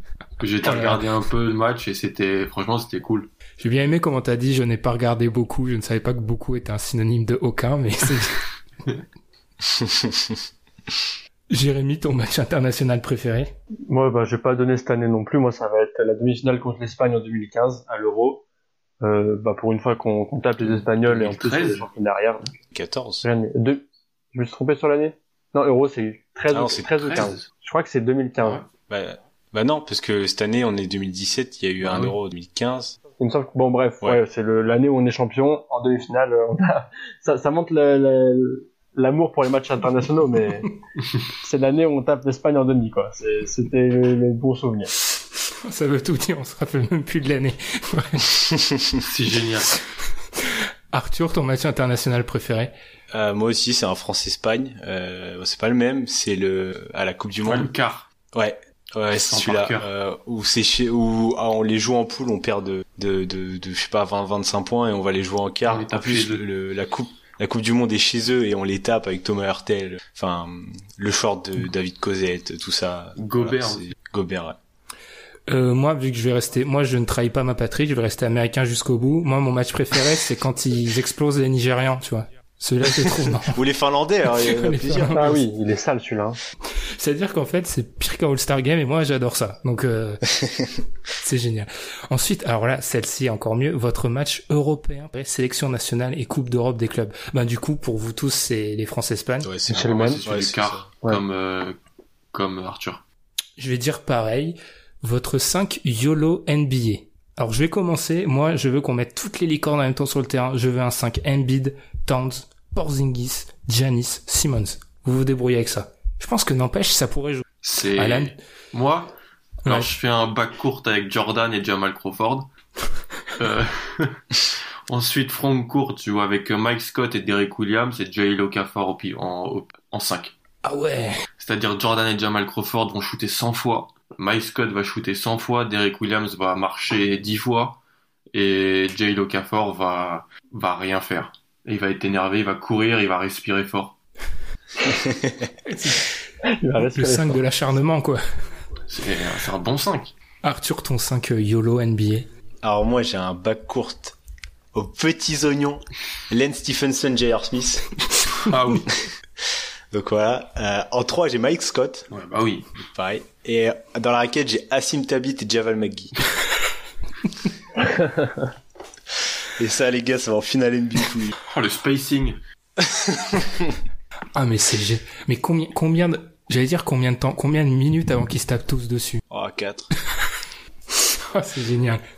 Ah oui, et il faut il faut du il faut du prime J.R. Smith hein, parce que là il se calme un peu à Cleveland. Il faut le Ouais bon non le, le J.R. Smith de New York. hein. De Chine. Ouais. Et Jérémy ton 5 euh, YOLO NBA. Du coup, moi, j'ai Derrick Rose, Exum, Parsons, Jabari Parker, et je garde Oden. Juste pour voir si ça peut jouer un match dans l'année. en fait. Ah ouais, t'as les Ah c'est le 5 des blessés. Oui. Voilà. J'aimerais bien voir ça, si c'est possible de jouer un match dans l'année avec ces, cette équipe-là. Le, le 5 pitié salpêtrière, tu vois. Il est, il est méchant. Ensuite votre 5 ah là, c'est malheureux qu'on ait plus Tom votre 5 Green and Grind. Est-ce qu'on prend un 5 des Grizzlies ou est-ce qu'on prend un 5, on en invente un? Je vous laisse commencer. Alan, vas-y. Euh, moi, back court, euh, Marcus Smart, Mathieu Delavedova. Ensuite, on va jouer avec Matt Barnes et Draymond Green et euh, Steven Adams. On va mettre des coups. Sur que là, c'est pas des poètes. C'est ça. Ar- Arthur, ton 5, euh, Green and Grind. Moi, j'ai Pat Beverley et Mathieu Delavedova. J'ai Tony Allen, Draymond Green et Steven Adams. Ok. Bon, J'ai mis beaucoup d'arrière. hein. Je pensais pas que Steven Adams, il avait genre, lui, on le trouve tous les deux chez vous. Je pensais pas qu'il avait genre, euh, c'était lié. Ouais, si, moi. je- Si, Ouais, c'est ouais, pas faux. Et Jérémy, ton 5, Green and Grind. J'ai Beverley, Tony Allen, Matt Barnes, Draymond Green et j'ai gardé Gasol de. Ok. Alors moi, moi, c'est un mix un peu de, un, un peu, un peu vous. J'ai Beverley, Tony Allen et je, je décale Smart en 3 comme des fois les Celtics font. Draymond Green, forcément. J'allais, j'allais dire une bêtise en pivot, mais je vais aussi prendre Steven Adams. J'avais marqué quelqu'un d'autre, mais ça va être fanboy, ça va être fanboy, donc euh, je me tais quoi. Ensuite, votre 5 international all-time. Alors là, sachant mon passif avec certains joueurs internationaux sur Twitter. J'attends. Tiens, on va, tu vas attendre, je vais encore une fois, je vais passer dernier. On va aller, on va changer les ordres. Jérémy. Alors moi j'ai mis Nash en meneur, Ginobili en arrière, Antetokounmpo en ailier, Nowitzki en 4 et Yao Ming en 5. Ok, Arthur. Moi, j'ai Tony Parker parce que c'est la patrie. La j'ai Steve Nash. Euh, moi, euh, oh, j'ai pas suivi, euh, j'ai pas trop suivi les postes. Hein. J'ai fait un Mhm. peu. euh, Là j'ai voulu suivre. euh, j'ai mis euh, Dirk Nowitzki, Pogazol et Yao Ming parce que j'arrivais pas à départ. Me- Le JM. Moi, j'ai quasiment tout le monde. Donc, j'ai Nash, Ginobili, Nowitzki, Ming et j'ai Peja Stojakovic. Parce que c'est Peja. Question, est-ce qu'on considère, enfin, c'est l'éternel débat, mais est-ce que Duncan, il est considéré comme américain ou Il pas? vient des îles Vierges. Après, il y en a plein Ouais. comme ça. Si. Ouais, c'est ça. J'ai la question pour la Joan moi Ouais. aussi. J'ai hésité. Parce que si c'est ça, Du coup j'ai si dit c'est ça, moi, en fait, euh, j'ai le, j'ai le, en gros, j'ai le même qu'Arthur, mais je me, en fait, j'ai, j'ai mis un point d'interrogation à côté de Duncan et Olajuwon, j'aurais pu faire pareil parce qu'en fait, c'est ces cas-là, mais oui, en Même, gros, il y a les, euh, Pat Ewing. Il est né en Aussi, Jamaïque Ouais, aussi. ouais, ouais, ça, ouais. Et Dominique Après- Wilkins qui est né en France. Donc, Après, je reviendrai pas sur Yao Ming parce que, enfin bref, Yao. Yo, je trouve que le, le mythe autour du joueur est quand même assez incroyable quand on regarde sa carrière euh, concrètement. euh, Enfin bref, encore une fois, je Bah, dis il allait aussi dans le 5 des blessés, quoi. Et dans le 5 All-Star 2017, parce que c'est Et, son euh, pays qui vote. Comme Zaza.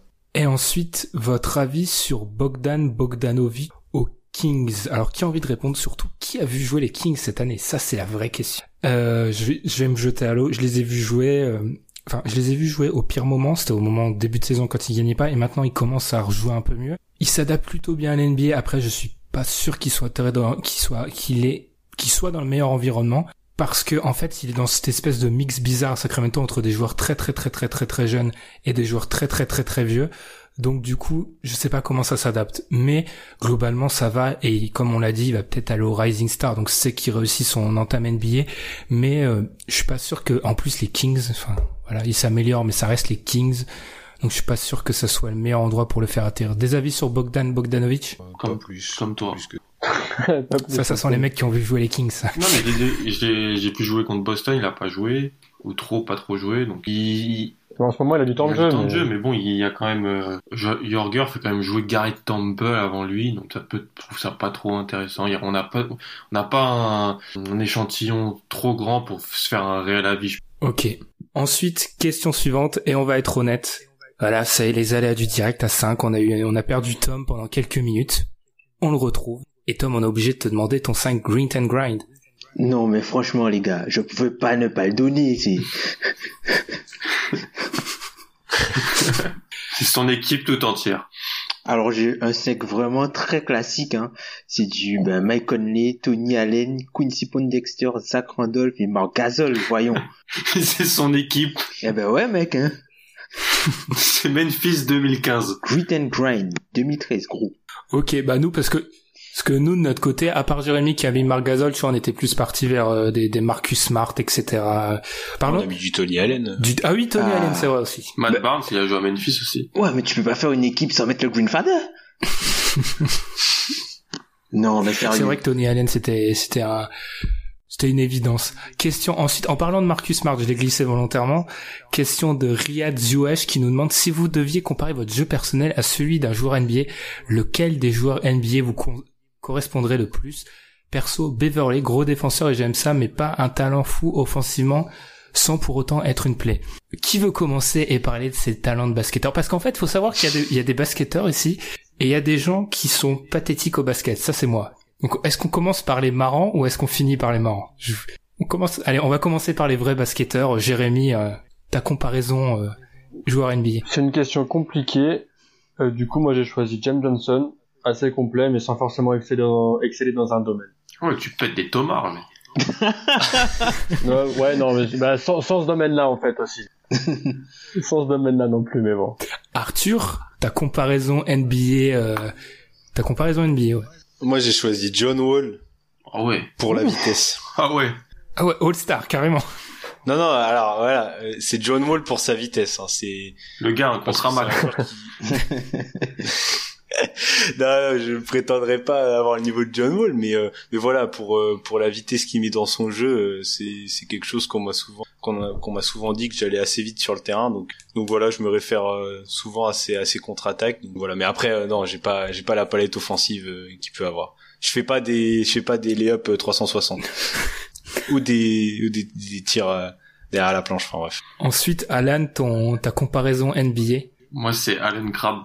Je suis arty, je fais, je fais que ça. Et je, et je joue pas un gramme de défense. C'est une petite dédicace à mon coach qui me faisait sortir et faire des pompes quand je défendais pas sur le côté. Donc euh, On comprend les épaules.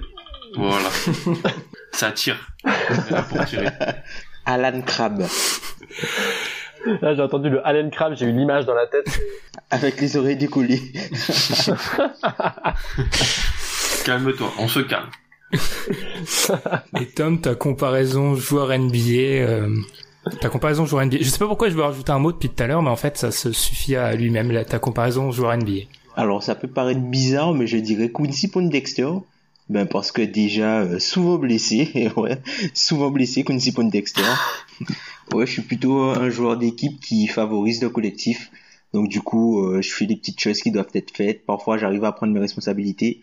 J'essaie aussi de faire les grandes choses de temps en temps, mais comme je suis pas assez doué pour les faire, ben du coup, je fais n'importe quoi, comme Quincy Pondexter. Donc voilà. Beaucoup d'honnêteté dans cette séquence. Ouais. Elle est bien cette question, elle est bien. Alors moi, euh, sachant que je n'ai aucun euh, background de basket, je pense qu'il est important de dire que je me considère comme une version sans talent, sans l'envie défensive, sans les capacités, le peu de capacités offensives, sans l'envie, euh, sans la taille non plus. Je te suis très petit de Marcus Smart. Voilà. C'est-à-dire que je n'ai pas son talent défense. Donc t'es pas Marcus Smart du coup. Si, mais sans ta... Ben oui, mais en fait, tu prends Marcus Smart, l'idée de Marcus Smart, tu lui mets euh, deux, deux de, de niveau sur Touquet et ça t'a moi en fait. Donc t'es dit. Tu vois l'idée de Marcus Smart? Earl Watson. parce que, parce que surtout, je suis quelqu'un qui, vis-à-vis de son niveau, parle beaucoup trop. C'est-à-dire que je, je trash talk énormément, mais en fait, euh, tu vois, t'es le mec qui trash talk mais qui a pas le niveau euh, qui pourra assurer, tu vois. Donc en gros t'es la ball quoi. Et Lavar en 1 contre 1, mais il me met 21-0, hein. Non, peut-être pas. Comme MG. Ah non, si, mais 21-0. Euh, Michael Jordan, tout le monde sait que en 1 contre 1, ça vaut plus rien, même moi je le bats. quoi. Ou la Tom. Non, très bonne question. Non, honnêtement, euh, c'est pas ma question favorite parce que je, suis- je suis nul en fait. Mais profondément, quoi. Ceux qui ont déjà joué contre moi, ils savent que je suis fin nul. Mais ça m'empêche pas de, de parler beaucoup. C'est pour ça que je pensais aussi à Draymond Green, mais sans le talent défensif, sans la taille, sans les qualités athlétiques et sans la palette offensive. Luke Greenauer. Luke Greenauer. Juste là. Ah, mais Rinauer, il trash talk pas, Rinauer. Non, Rinauer, il est tout gentil. Je sais pas. hein. Ouais, tu vois. Moi, je suis le genre de mec à te dire avant le match, ouais, ouais, et puis voilà. On enchaîne. Question de Hugo qui nous demande Stephen Curry, flambeur contre les petites équipes et fillette contre les grosses.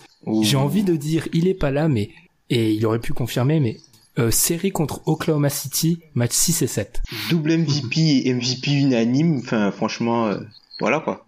Campagne de playoff 2017. On peut pas dire ça. ouais.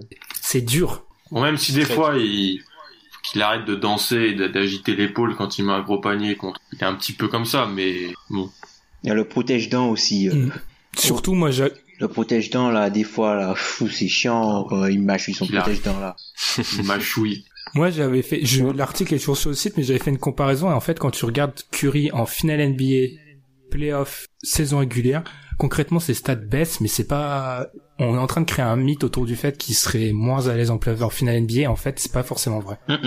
Euh, deuxième question d'Hugo qui nous demande est-ce que pour être Cliff Westbrook a besoin de beaux soldats et de non All-Star Alors là, je dois avouer, je vais, il faut du courage pour parler d'OKC sans Pierre, donc débrouillez-vous. Je ne, je ne parlerai pas d'OKC sans Pierre parce que j'ai pas envie qu'ils viennent, me- qu'ils viennent me saouler pendant toute une soirée après. Donc débrouillez-vous après avec euh, les messages pendant toute une soirée. Euh, Qui veut parler de Westbrook compétitif? Mais t'en parlais ce matin, toi, un peu.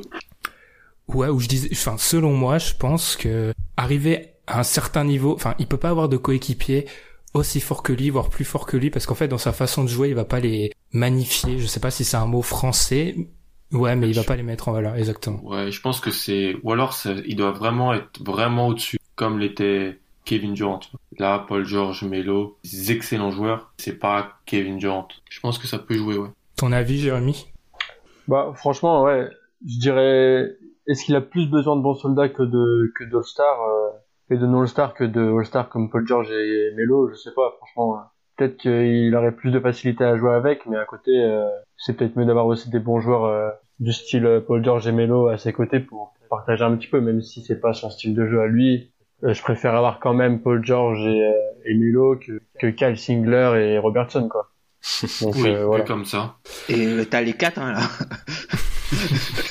Non, mais- Et Arthur, quelque chose à rajouter euh, par rapport à Westbrook, euh, le Westbrook Show? Non, non, je, ouais, je suis assez d'accord à ce que vous avez dit. Je pense, je pense que des lieutenants, euh, toujours euh, plus appréciable pour lui. Après, après, le fait qu'il ait des joueurs aussi bons que lui, euh, comme tu l'as dit, je, je suis pas sûr que ça fonctionne. Après, c'est encore une fois assez tôt pour avec ce qui se passe cette, mais non, en général, je suis assez d'accord. Ok, dernière question. Bah du coup, Arthur, je vais continuer avec toi. Aujourd'hui, avec le recul, quel serait l'ordre de vos dix premiers choix de la draft? Alors, c'est très tôt, donc on, va plutôt dire qui serait pris plus tôt et qui pourrait redescendre potentiellement après 30 matchs.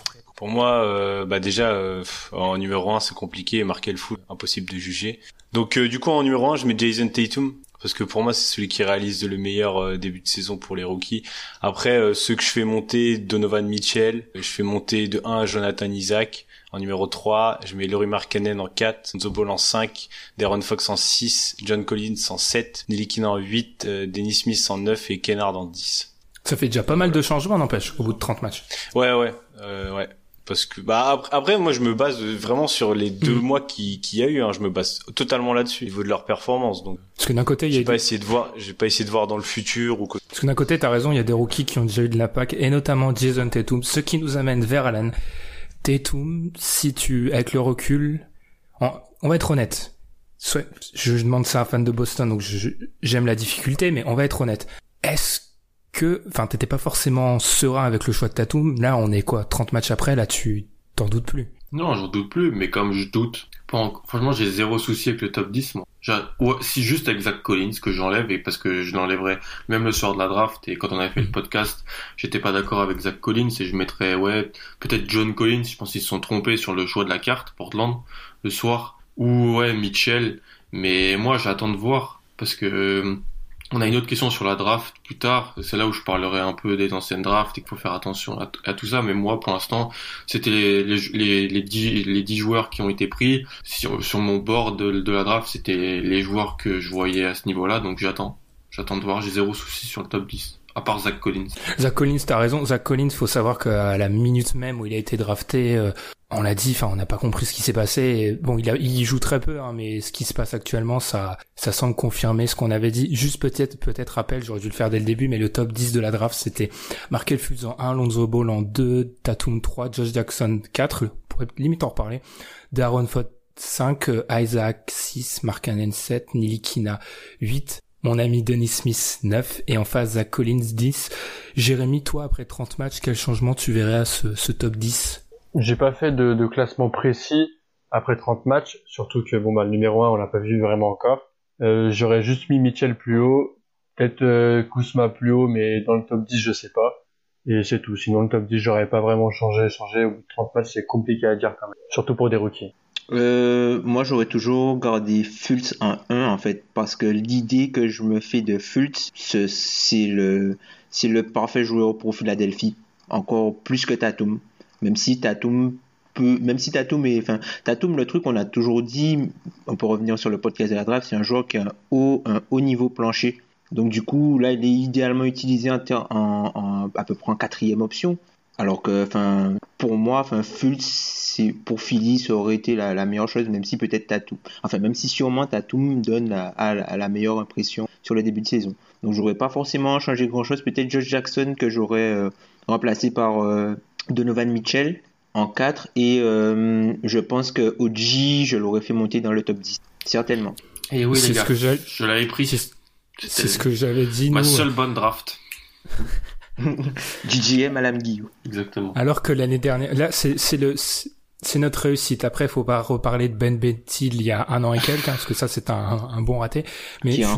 J'aurais pris, ouais, Donovan Mitchell remonte. Euh, ça, c'est clair. On l'avait Kyle même pris. Kuzma aussi. pour- Ouais, Kyle Kuzma remonte énormément parce que Kyle Kuzma, certes, c'est qu'un début, mais ce qui montre, euh, enfin, il n'y a pas de raison que ça continue pas. Mm. Et sinon, comme Tom, j'ai un peu du mal à, à changer, mais j'avoue que Josh Jackson, alors certes, il monte des flashs, mais il était censé arriver prêt. Donc c'est ce qui monte des flashs, c'est pas forcément bon signe. Autrement, globalement, tout va bien.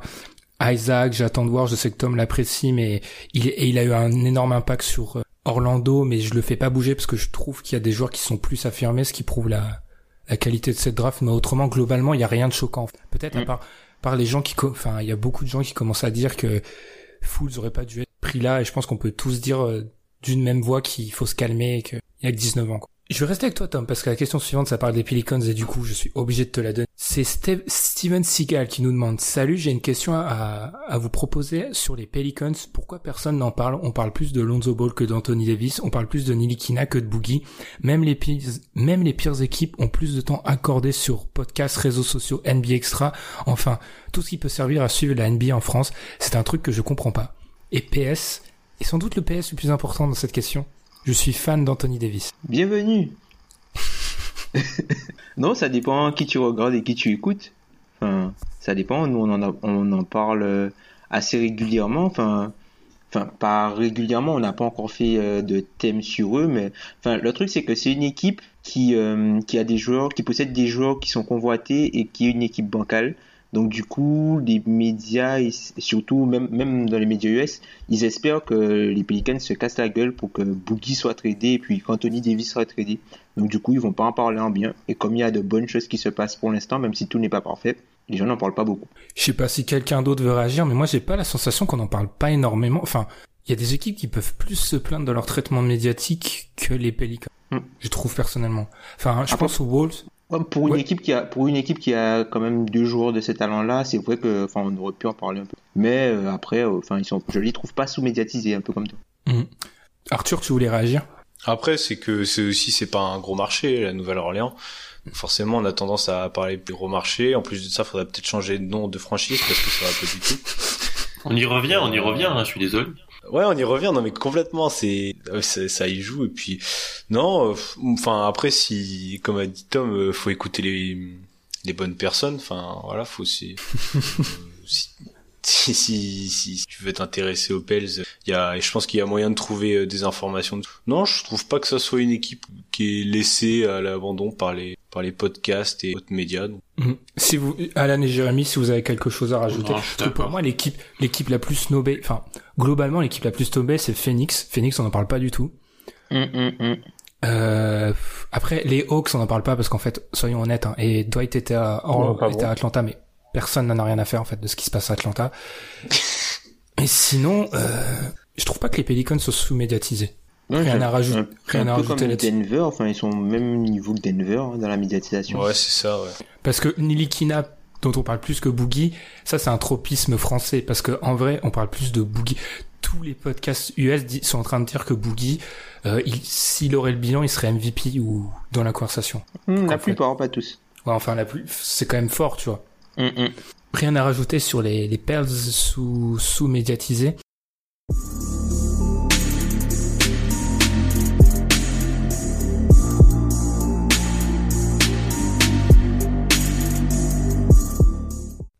Alors ensuite, on a une question d'Anthony Snitz. J'espère que je le dis bien. J'avoue qu'Anthony, celle-ci, il fallait pas la poser quand il y avait Jérémy. On parlait du déclin de LeBron, mais qu'est-ce que tu fais? Il va me dire qu'il va jouer pendant 45 ans, euh, hashtag Tom Brady. J'attends toujours son déclin. Ah, Qui sera le joueur dominant après le déclin de LeBron s'il est effectivement humain, ce qui est la vraie question. hein. Durant, Giannis. Je te laisse commencer, Jérémy. Qui euh, pour reprendre le flambeau de, de LeBron? Bon, déjà, on va attendre un peu parce que chaque saison, il est encore meilleur que celle d'avant. C'est- quand même- non. C'est quand même, non, le- il a 33 ans là, le, dans, dans deux, une semaine. L'âge du Christ. Et Il est chafouin. chaque saison, chaque saison, il est meilleur que celle d'avant. Ça a marqué quand même. Offensivement. Euh, du coup, pour répondre, pour répondre sérieusement, euh, j'ai retenu deux noms. J'ai pas retenu Durant parce que je pense qu'il arrivera trop. parce qu'il- il précise dans sa question, Anthony, euh, Durant ou Giannis. Et j'ai pas retenu Durant. Je pense qu'il arrivera trop tard dans sa carrière quand LeBron sera en déclin. Donc euh, j'ai retenu euh, Giannis et Kawhi, qui seront encore assez jeunes et qui seront, euh, je pense que ce sera deux des, des meilleurs joueurs de la ligue à ce moment-là.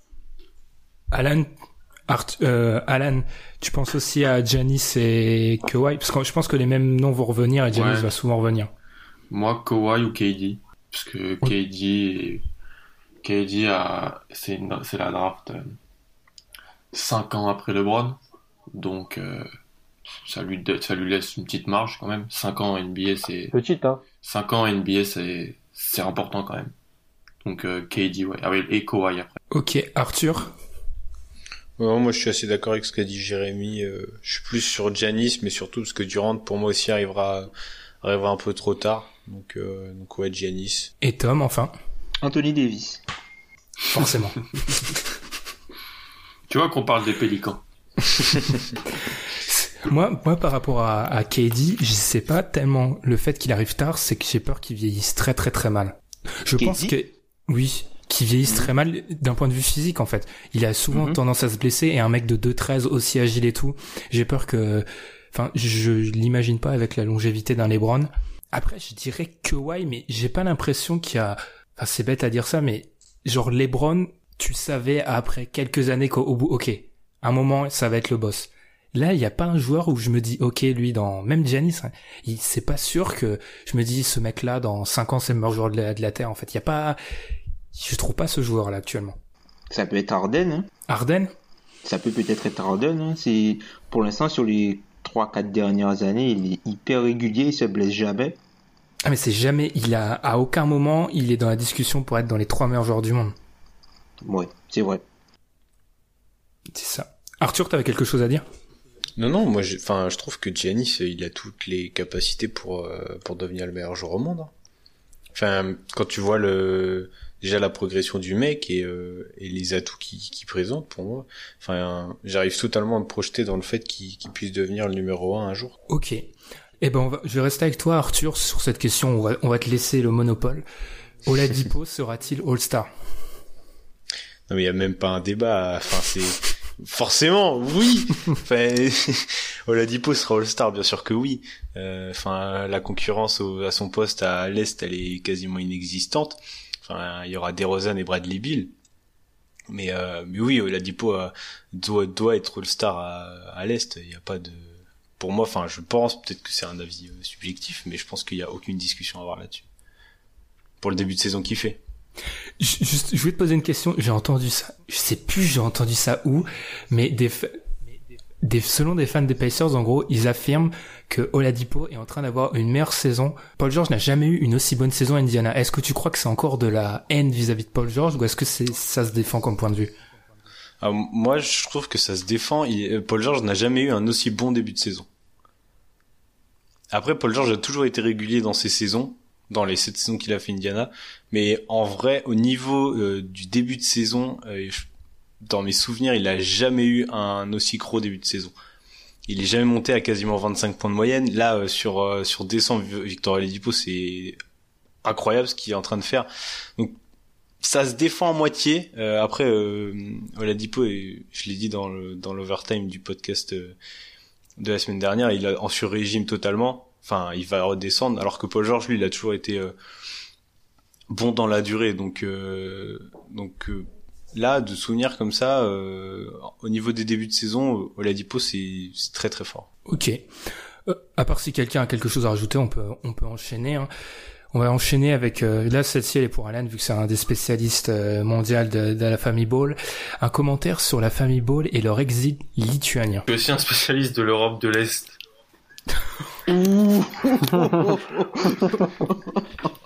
c'était c'était drôle.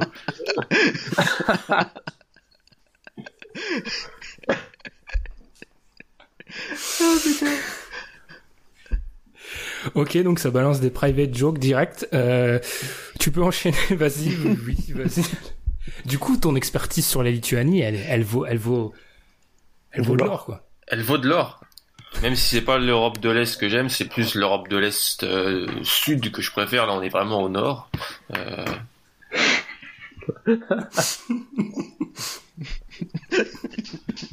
Non, bah c'est moi je moi je trouve ça bien deux jeunes qui font un, séjour linguistique et une, une, découverte d'une autre culture. Je trouve ça super bien dans un pays peu connu. Au niveau du climat, ça va vraiment les changer entre la Californie et, le, sud de la Lituanie, mais non, je trouve ça bien. Non, en vrai, c'est la mauvaise idée du siècle, je pense, mais que l'avare arrive à te faire passer pour une idée de génie. Et c'est pour comme je disais tout à l'heure, c'est le seul le seul mec quand il parle, j'ai l'impression d'être débile et de pas tout pas tout comprendre, d'être en retard. Donc euh, je sais pas. Je connais pas assez le, le basket euh, européen pour savoir. Euh, je sais qu'il joue en ligue adriatique et compagnie, mais je sais pas ou en ligue lituanienne, mais je sais pas. Bah, le vrai problème, c'est que c'est totalement incompréhensible en fait. Même même au niveau de la VAR, tu vois. Et pourtant, qui nous en a nous a fait avaler des belles couleuvres, mais celle-ci, ça passe pas. Hein. Enfin, voilà. J'ai envie de bah, Le club, à la limite. Euh, ouais, vas-y, Le club, ça, ça, leur fait un coup de pub, le club. Mais c'est tout, quoi. Enfin, ah, je pense que le club l'a pris juste pour ça. Le seul but. c'est le seul but, en fait, du truc. C'est peut-être lié à l'inégibilité aussi des, des, deux gars, hein. Parce que Liangelo, il peut plus jouer à, à UCLA, enfin, à l'université. Et puis. La Mélo, il a pris sa chaussure. Ouais, et puis. Euh, Ouais, la il a, comme il a sa chaussure, du coup, il est pas éligible pour la, la NCAA non plus. C'est génial. Et puis leur, leur niveau, leur niveau aussi. Faut être honnête, ils ont pas, ils pouvaient pas aller dans un grand club européen, ils ont pas de niveau. Et la Mélo, il a 16 ans en plus. Enfin, qui c'est qui voulait lui dans un grand club européen, quoi? Les mecs, les mecs euh, qui squattent YouTube.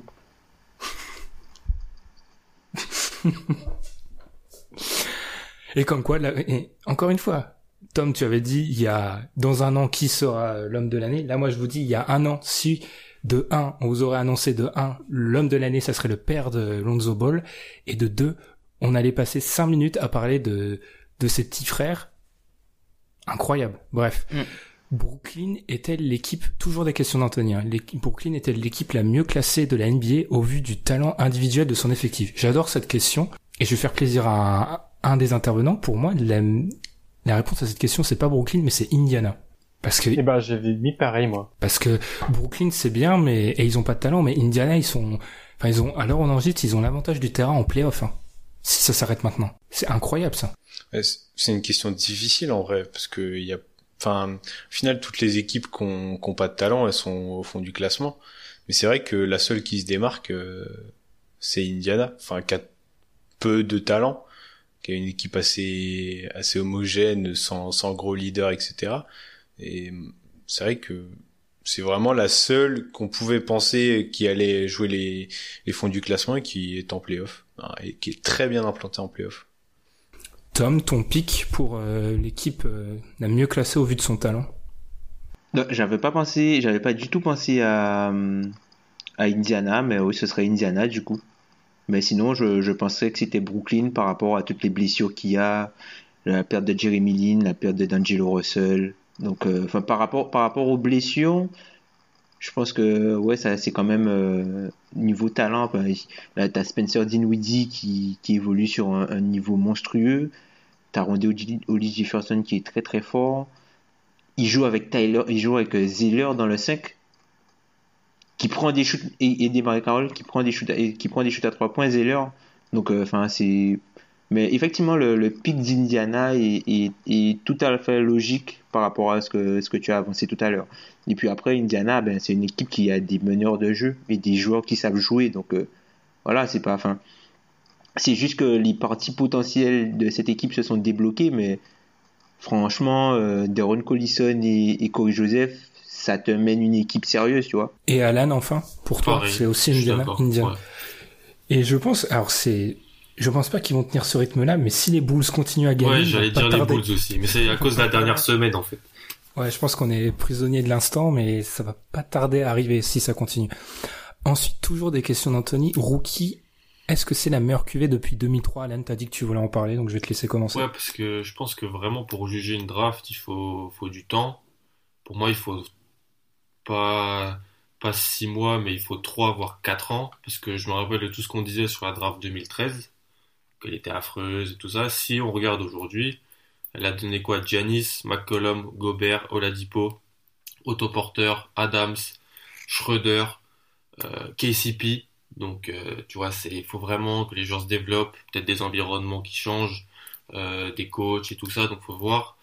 Et donc, euh, dire que c'est la, la meilleure QV depuis 2003, alors que pour moi, il y a des joueurs du top 10 qui sont qui sous-performent, comme Jackson, comme Dennis Smith, parce que quand on t'en parle, t'as l'impression que c'est c'est le Corcovado, alors que voilà, ou même un Malik Monk qui met rien dedans, par exemple, alors qu'on a annoncé Il est affreux. comme lancé comme le gros shooter de la, de la draft, que même moi j'aime beaucoup joueur. À moins de mesure Lonzo, euh, je pense qu'il faut vraiment attendre. Ok, et du coup, Arthur, si on, re- enfin, si on change la question à un meilleur début de saison, faut avouer que c'est une draft qui a fait un, qui a un impact assez incroyable sur le début, quoi.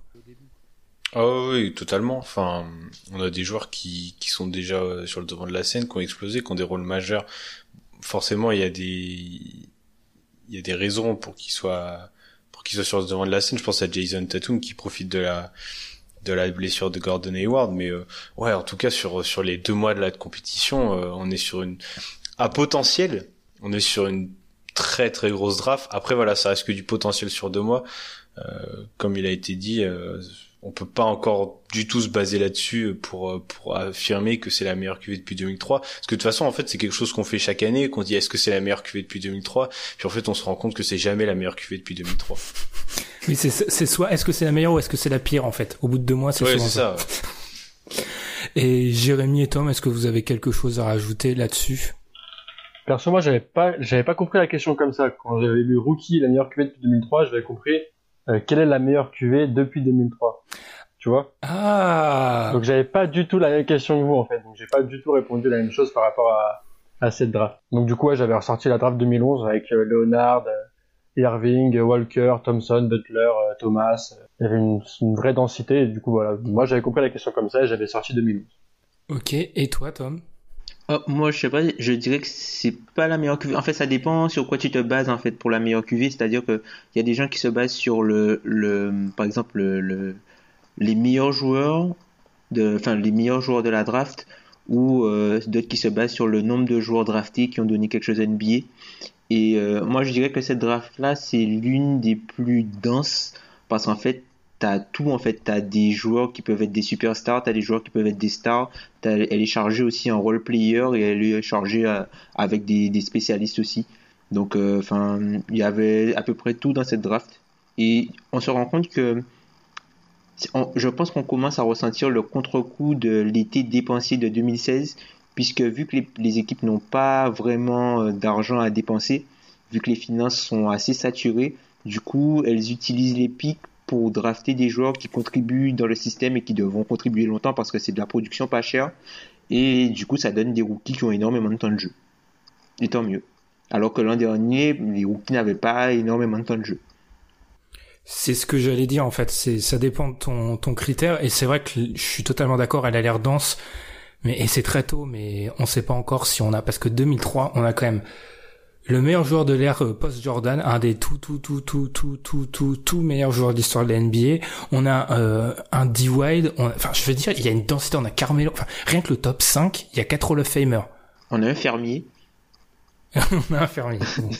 Certes, une erreur de historique. Mais, je veux dire que la barre de, de, de façon 2003, maintenant, c'est ancré, ça fait partie de ces trucs, faut arrêter de comparer à 2003, je pense. Enfin, ou comparer, enfin, c'est ina- c'est pas que c'est inatteignable, mais c'est un mythe et faut s'en éloigner. Mais c'est sûr que c'est une excellente du monde. hein. classe de rookie pour commencer. Ensuite, question, quelle sera la prochaine franchise pour Demarcus Cousins? Jérémy, du coup, je vais te donner la parole vu que la question d'avant, t'étais pas, t'avais mal compris. Quelle sera la prochaine franchise pour Demarcus Cousins? Franchement, c'est compliqué à dire. Euh, c'est plus du jeu de la fiction, mais j'aurais mis une pièce sur Boston comme ça. Alan? Je l'ai pas vu venir celle-là. euh, moi, j'aurais dit Cleveland en février. All-in avec euh, ouais, je pense peut-être Cleveland qui veut tenter un truc. Euh, c'est la dernière partie de saison, donc euh, il faut venir. Je dis pas que ça serait une bonne idée, je dis que ça peut se faire avec euh, Cousins qui qui partirait contre le pic des Nets et d'autres choses. Euh, ok, Arthur, prochaine franchise pour Boogie.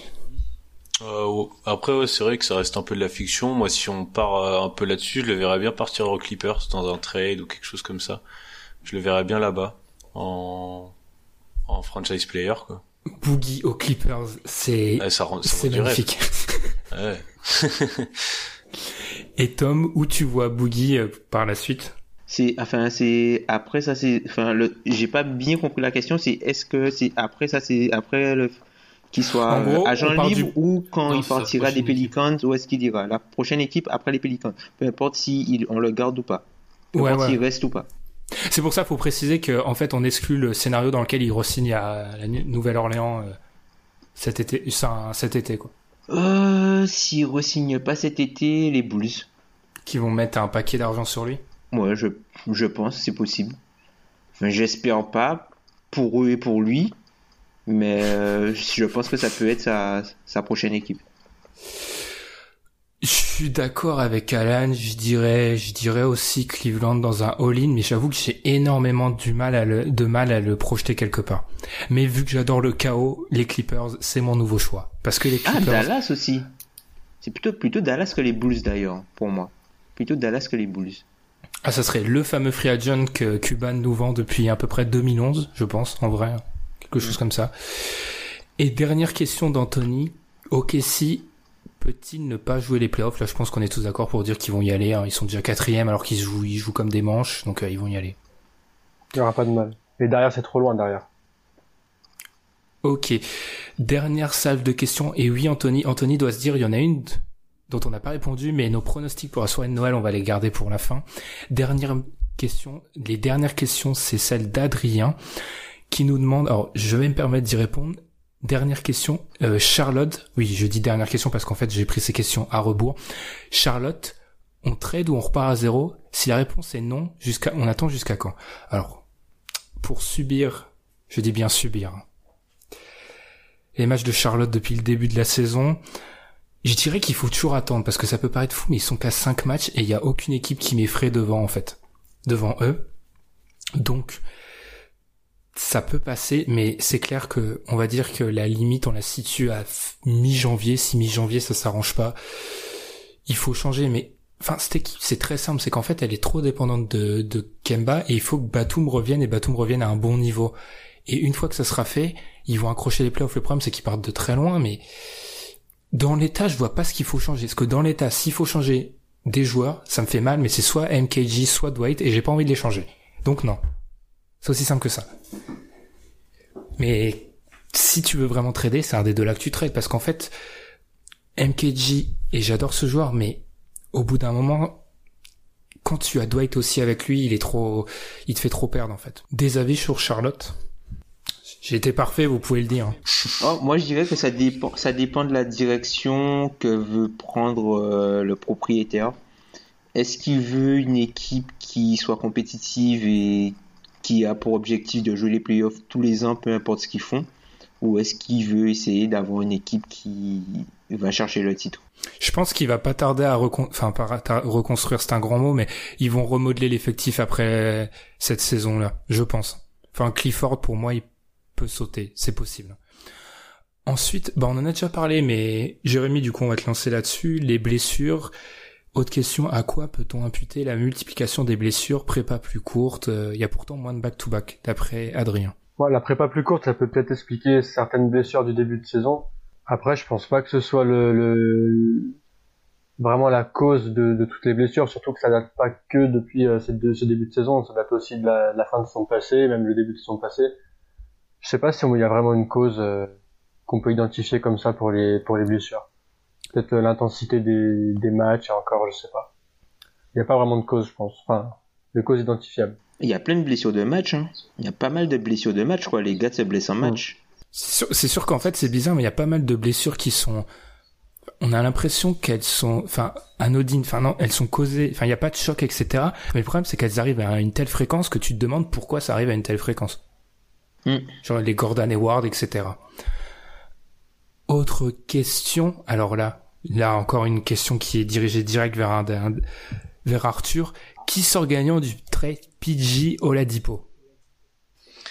Et Sabonis. Euh, Aujourd'hui, euh, si on prend euh, si on prend euh, le trade euh, ce soir, pour moi c'est les Pacers. Enfin, c'est compliqué encore une fois à juger euh, dans l'impact. Enfin, dans l'impact des deux derniers mois, euh, Oladipo Sabonis c'est gagnant. Pour moi sur le long terme on ne le sera pas. Euh, Enfin les Pacers le seront pas. Mais euh, ah, c'est encore compliqué, c'est très compliqué à, à, déterminer parce que le trade c'est tellement fait il y a peu de temps. Voilà, pour moi sur le long terme, ce sera ce sera OKC qui qui sera qui sera vainqueur de ce trade. Ok. Je sais pas si quelqu'un veut réagir, mais moi je dirais juste qu'en fait, c'est dur à juger maintenant, surtout parce qu'en fait, ils sont pas envoyés pour le même objectif. Pierre, vous le direz mieux que moi. Euh, en gros, il a... Allez, hein, on a à plus de deux heures de podcast, on s'en fait. Désolé, hein, mais il en a rien à foutre, Pierre, de ce que fait PG maintenant. Ce qu'il veut, c'est PG en playoff. Donc, concrètement, si PG il fait cette saison-là ouais. et que en playoff, il, il, il retourne, on en avait parlé tous les deux, Arthur, en mode PG playoff, les mecs de d'OKC, ils seront super contents. Ils seront totalement gagnants. Ouais. Ouais.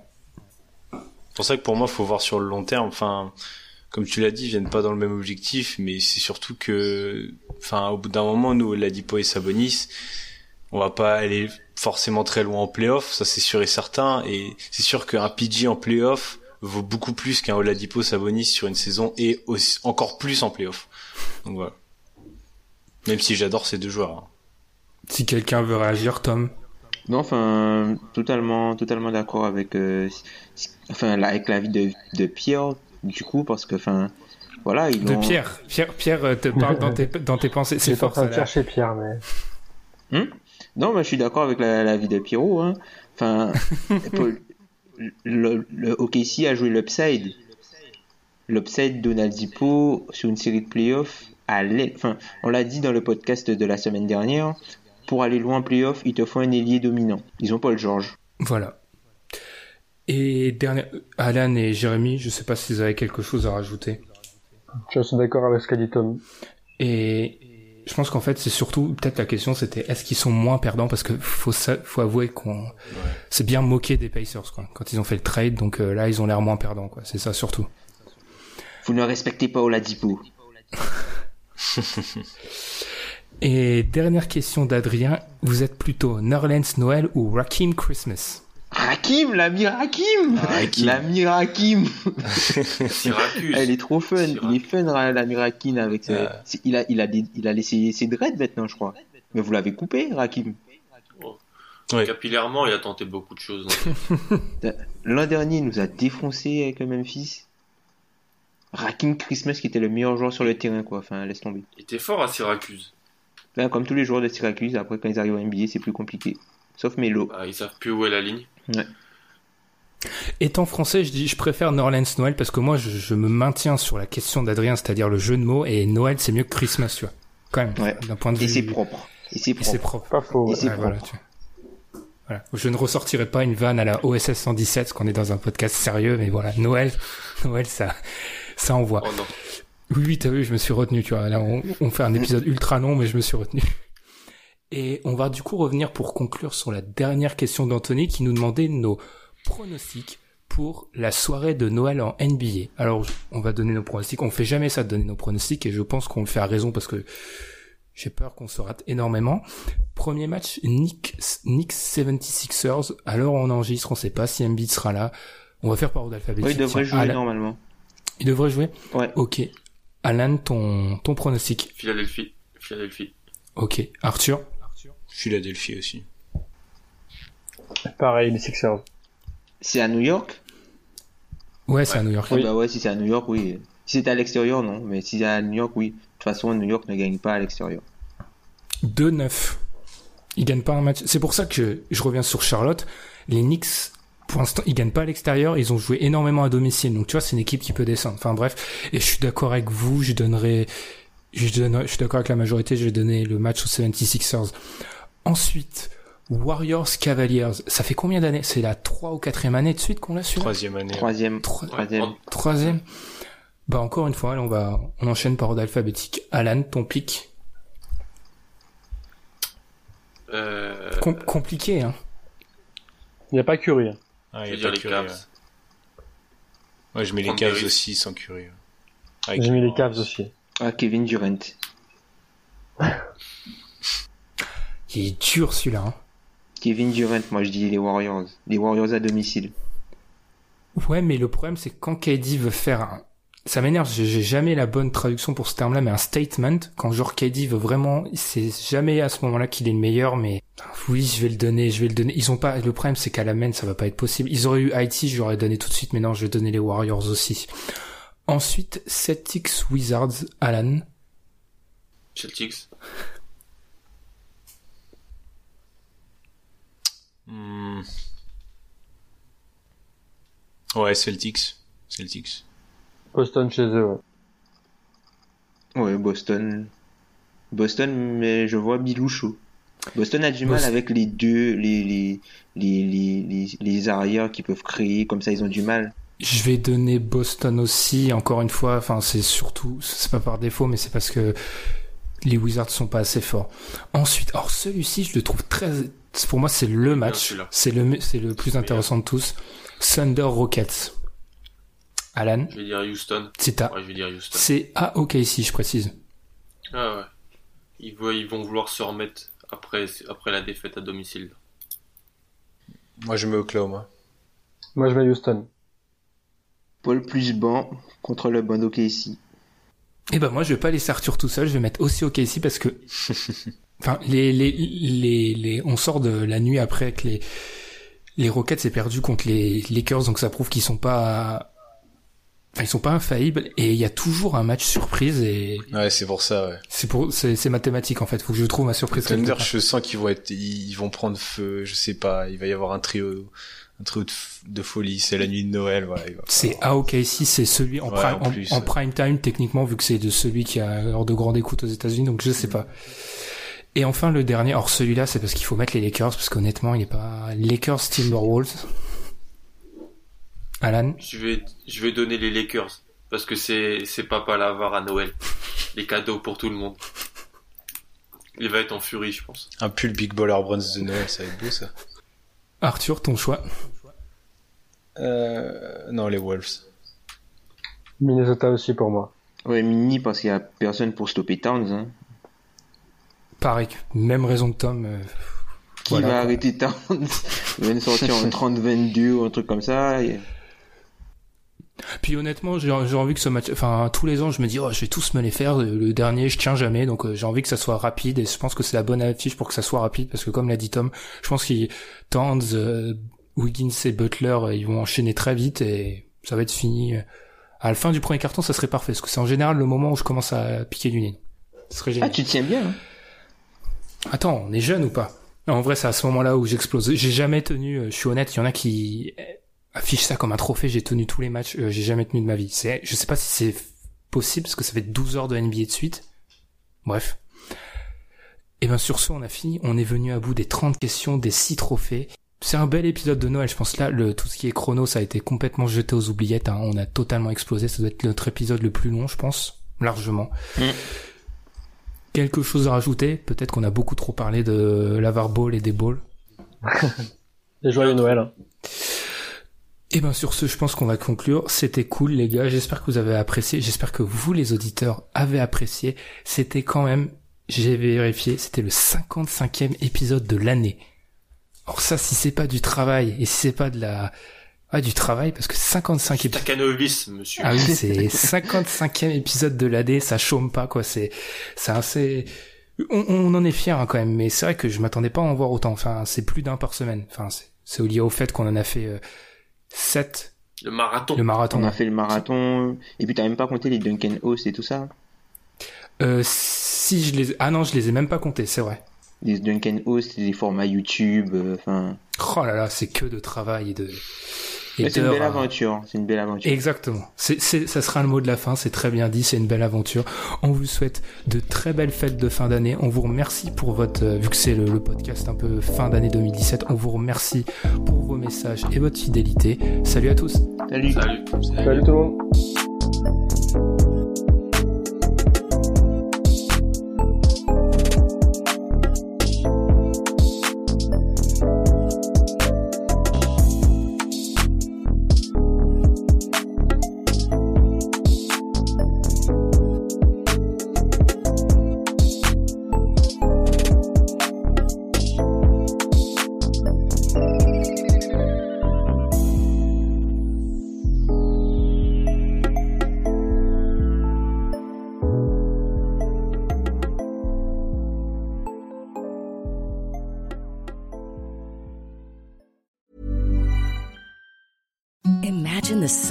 Sheets you've ever felt. Now imagine them getting even softer over time. That's what you'll feel with Bowl and Branch's organic cotton sheets. In a recent customer survey, 96% replied that Bowl and Branch sheets get softer with every wash. Start getting your best night's sleep in these sheets that get softer and softer for years to come. Try their sheets with a 30-night guarantee. Plus, get 15% off your first order at bowlandbranch.com. Code BUTTERY. Exclusions apply. See site for details.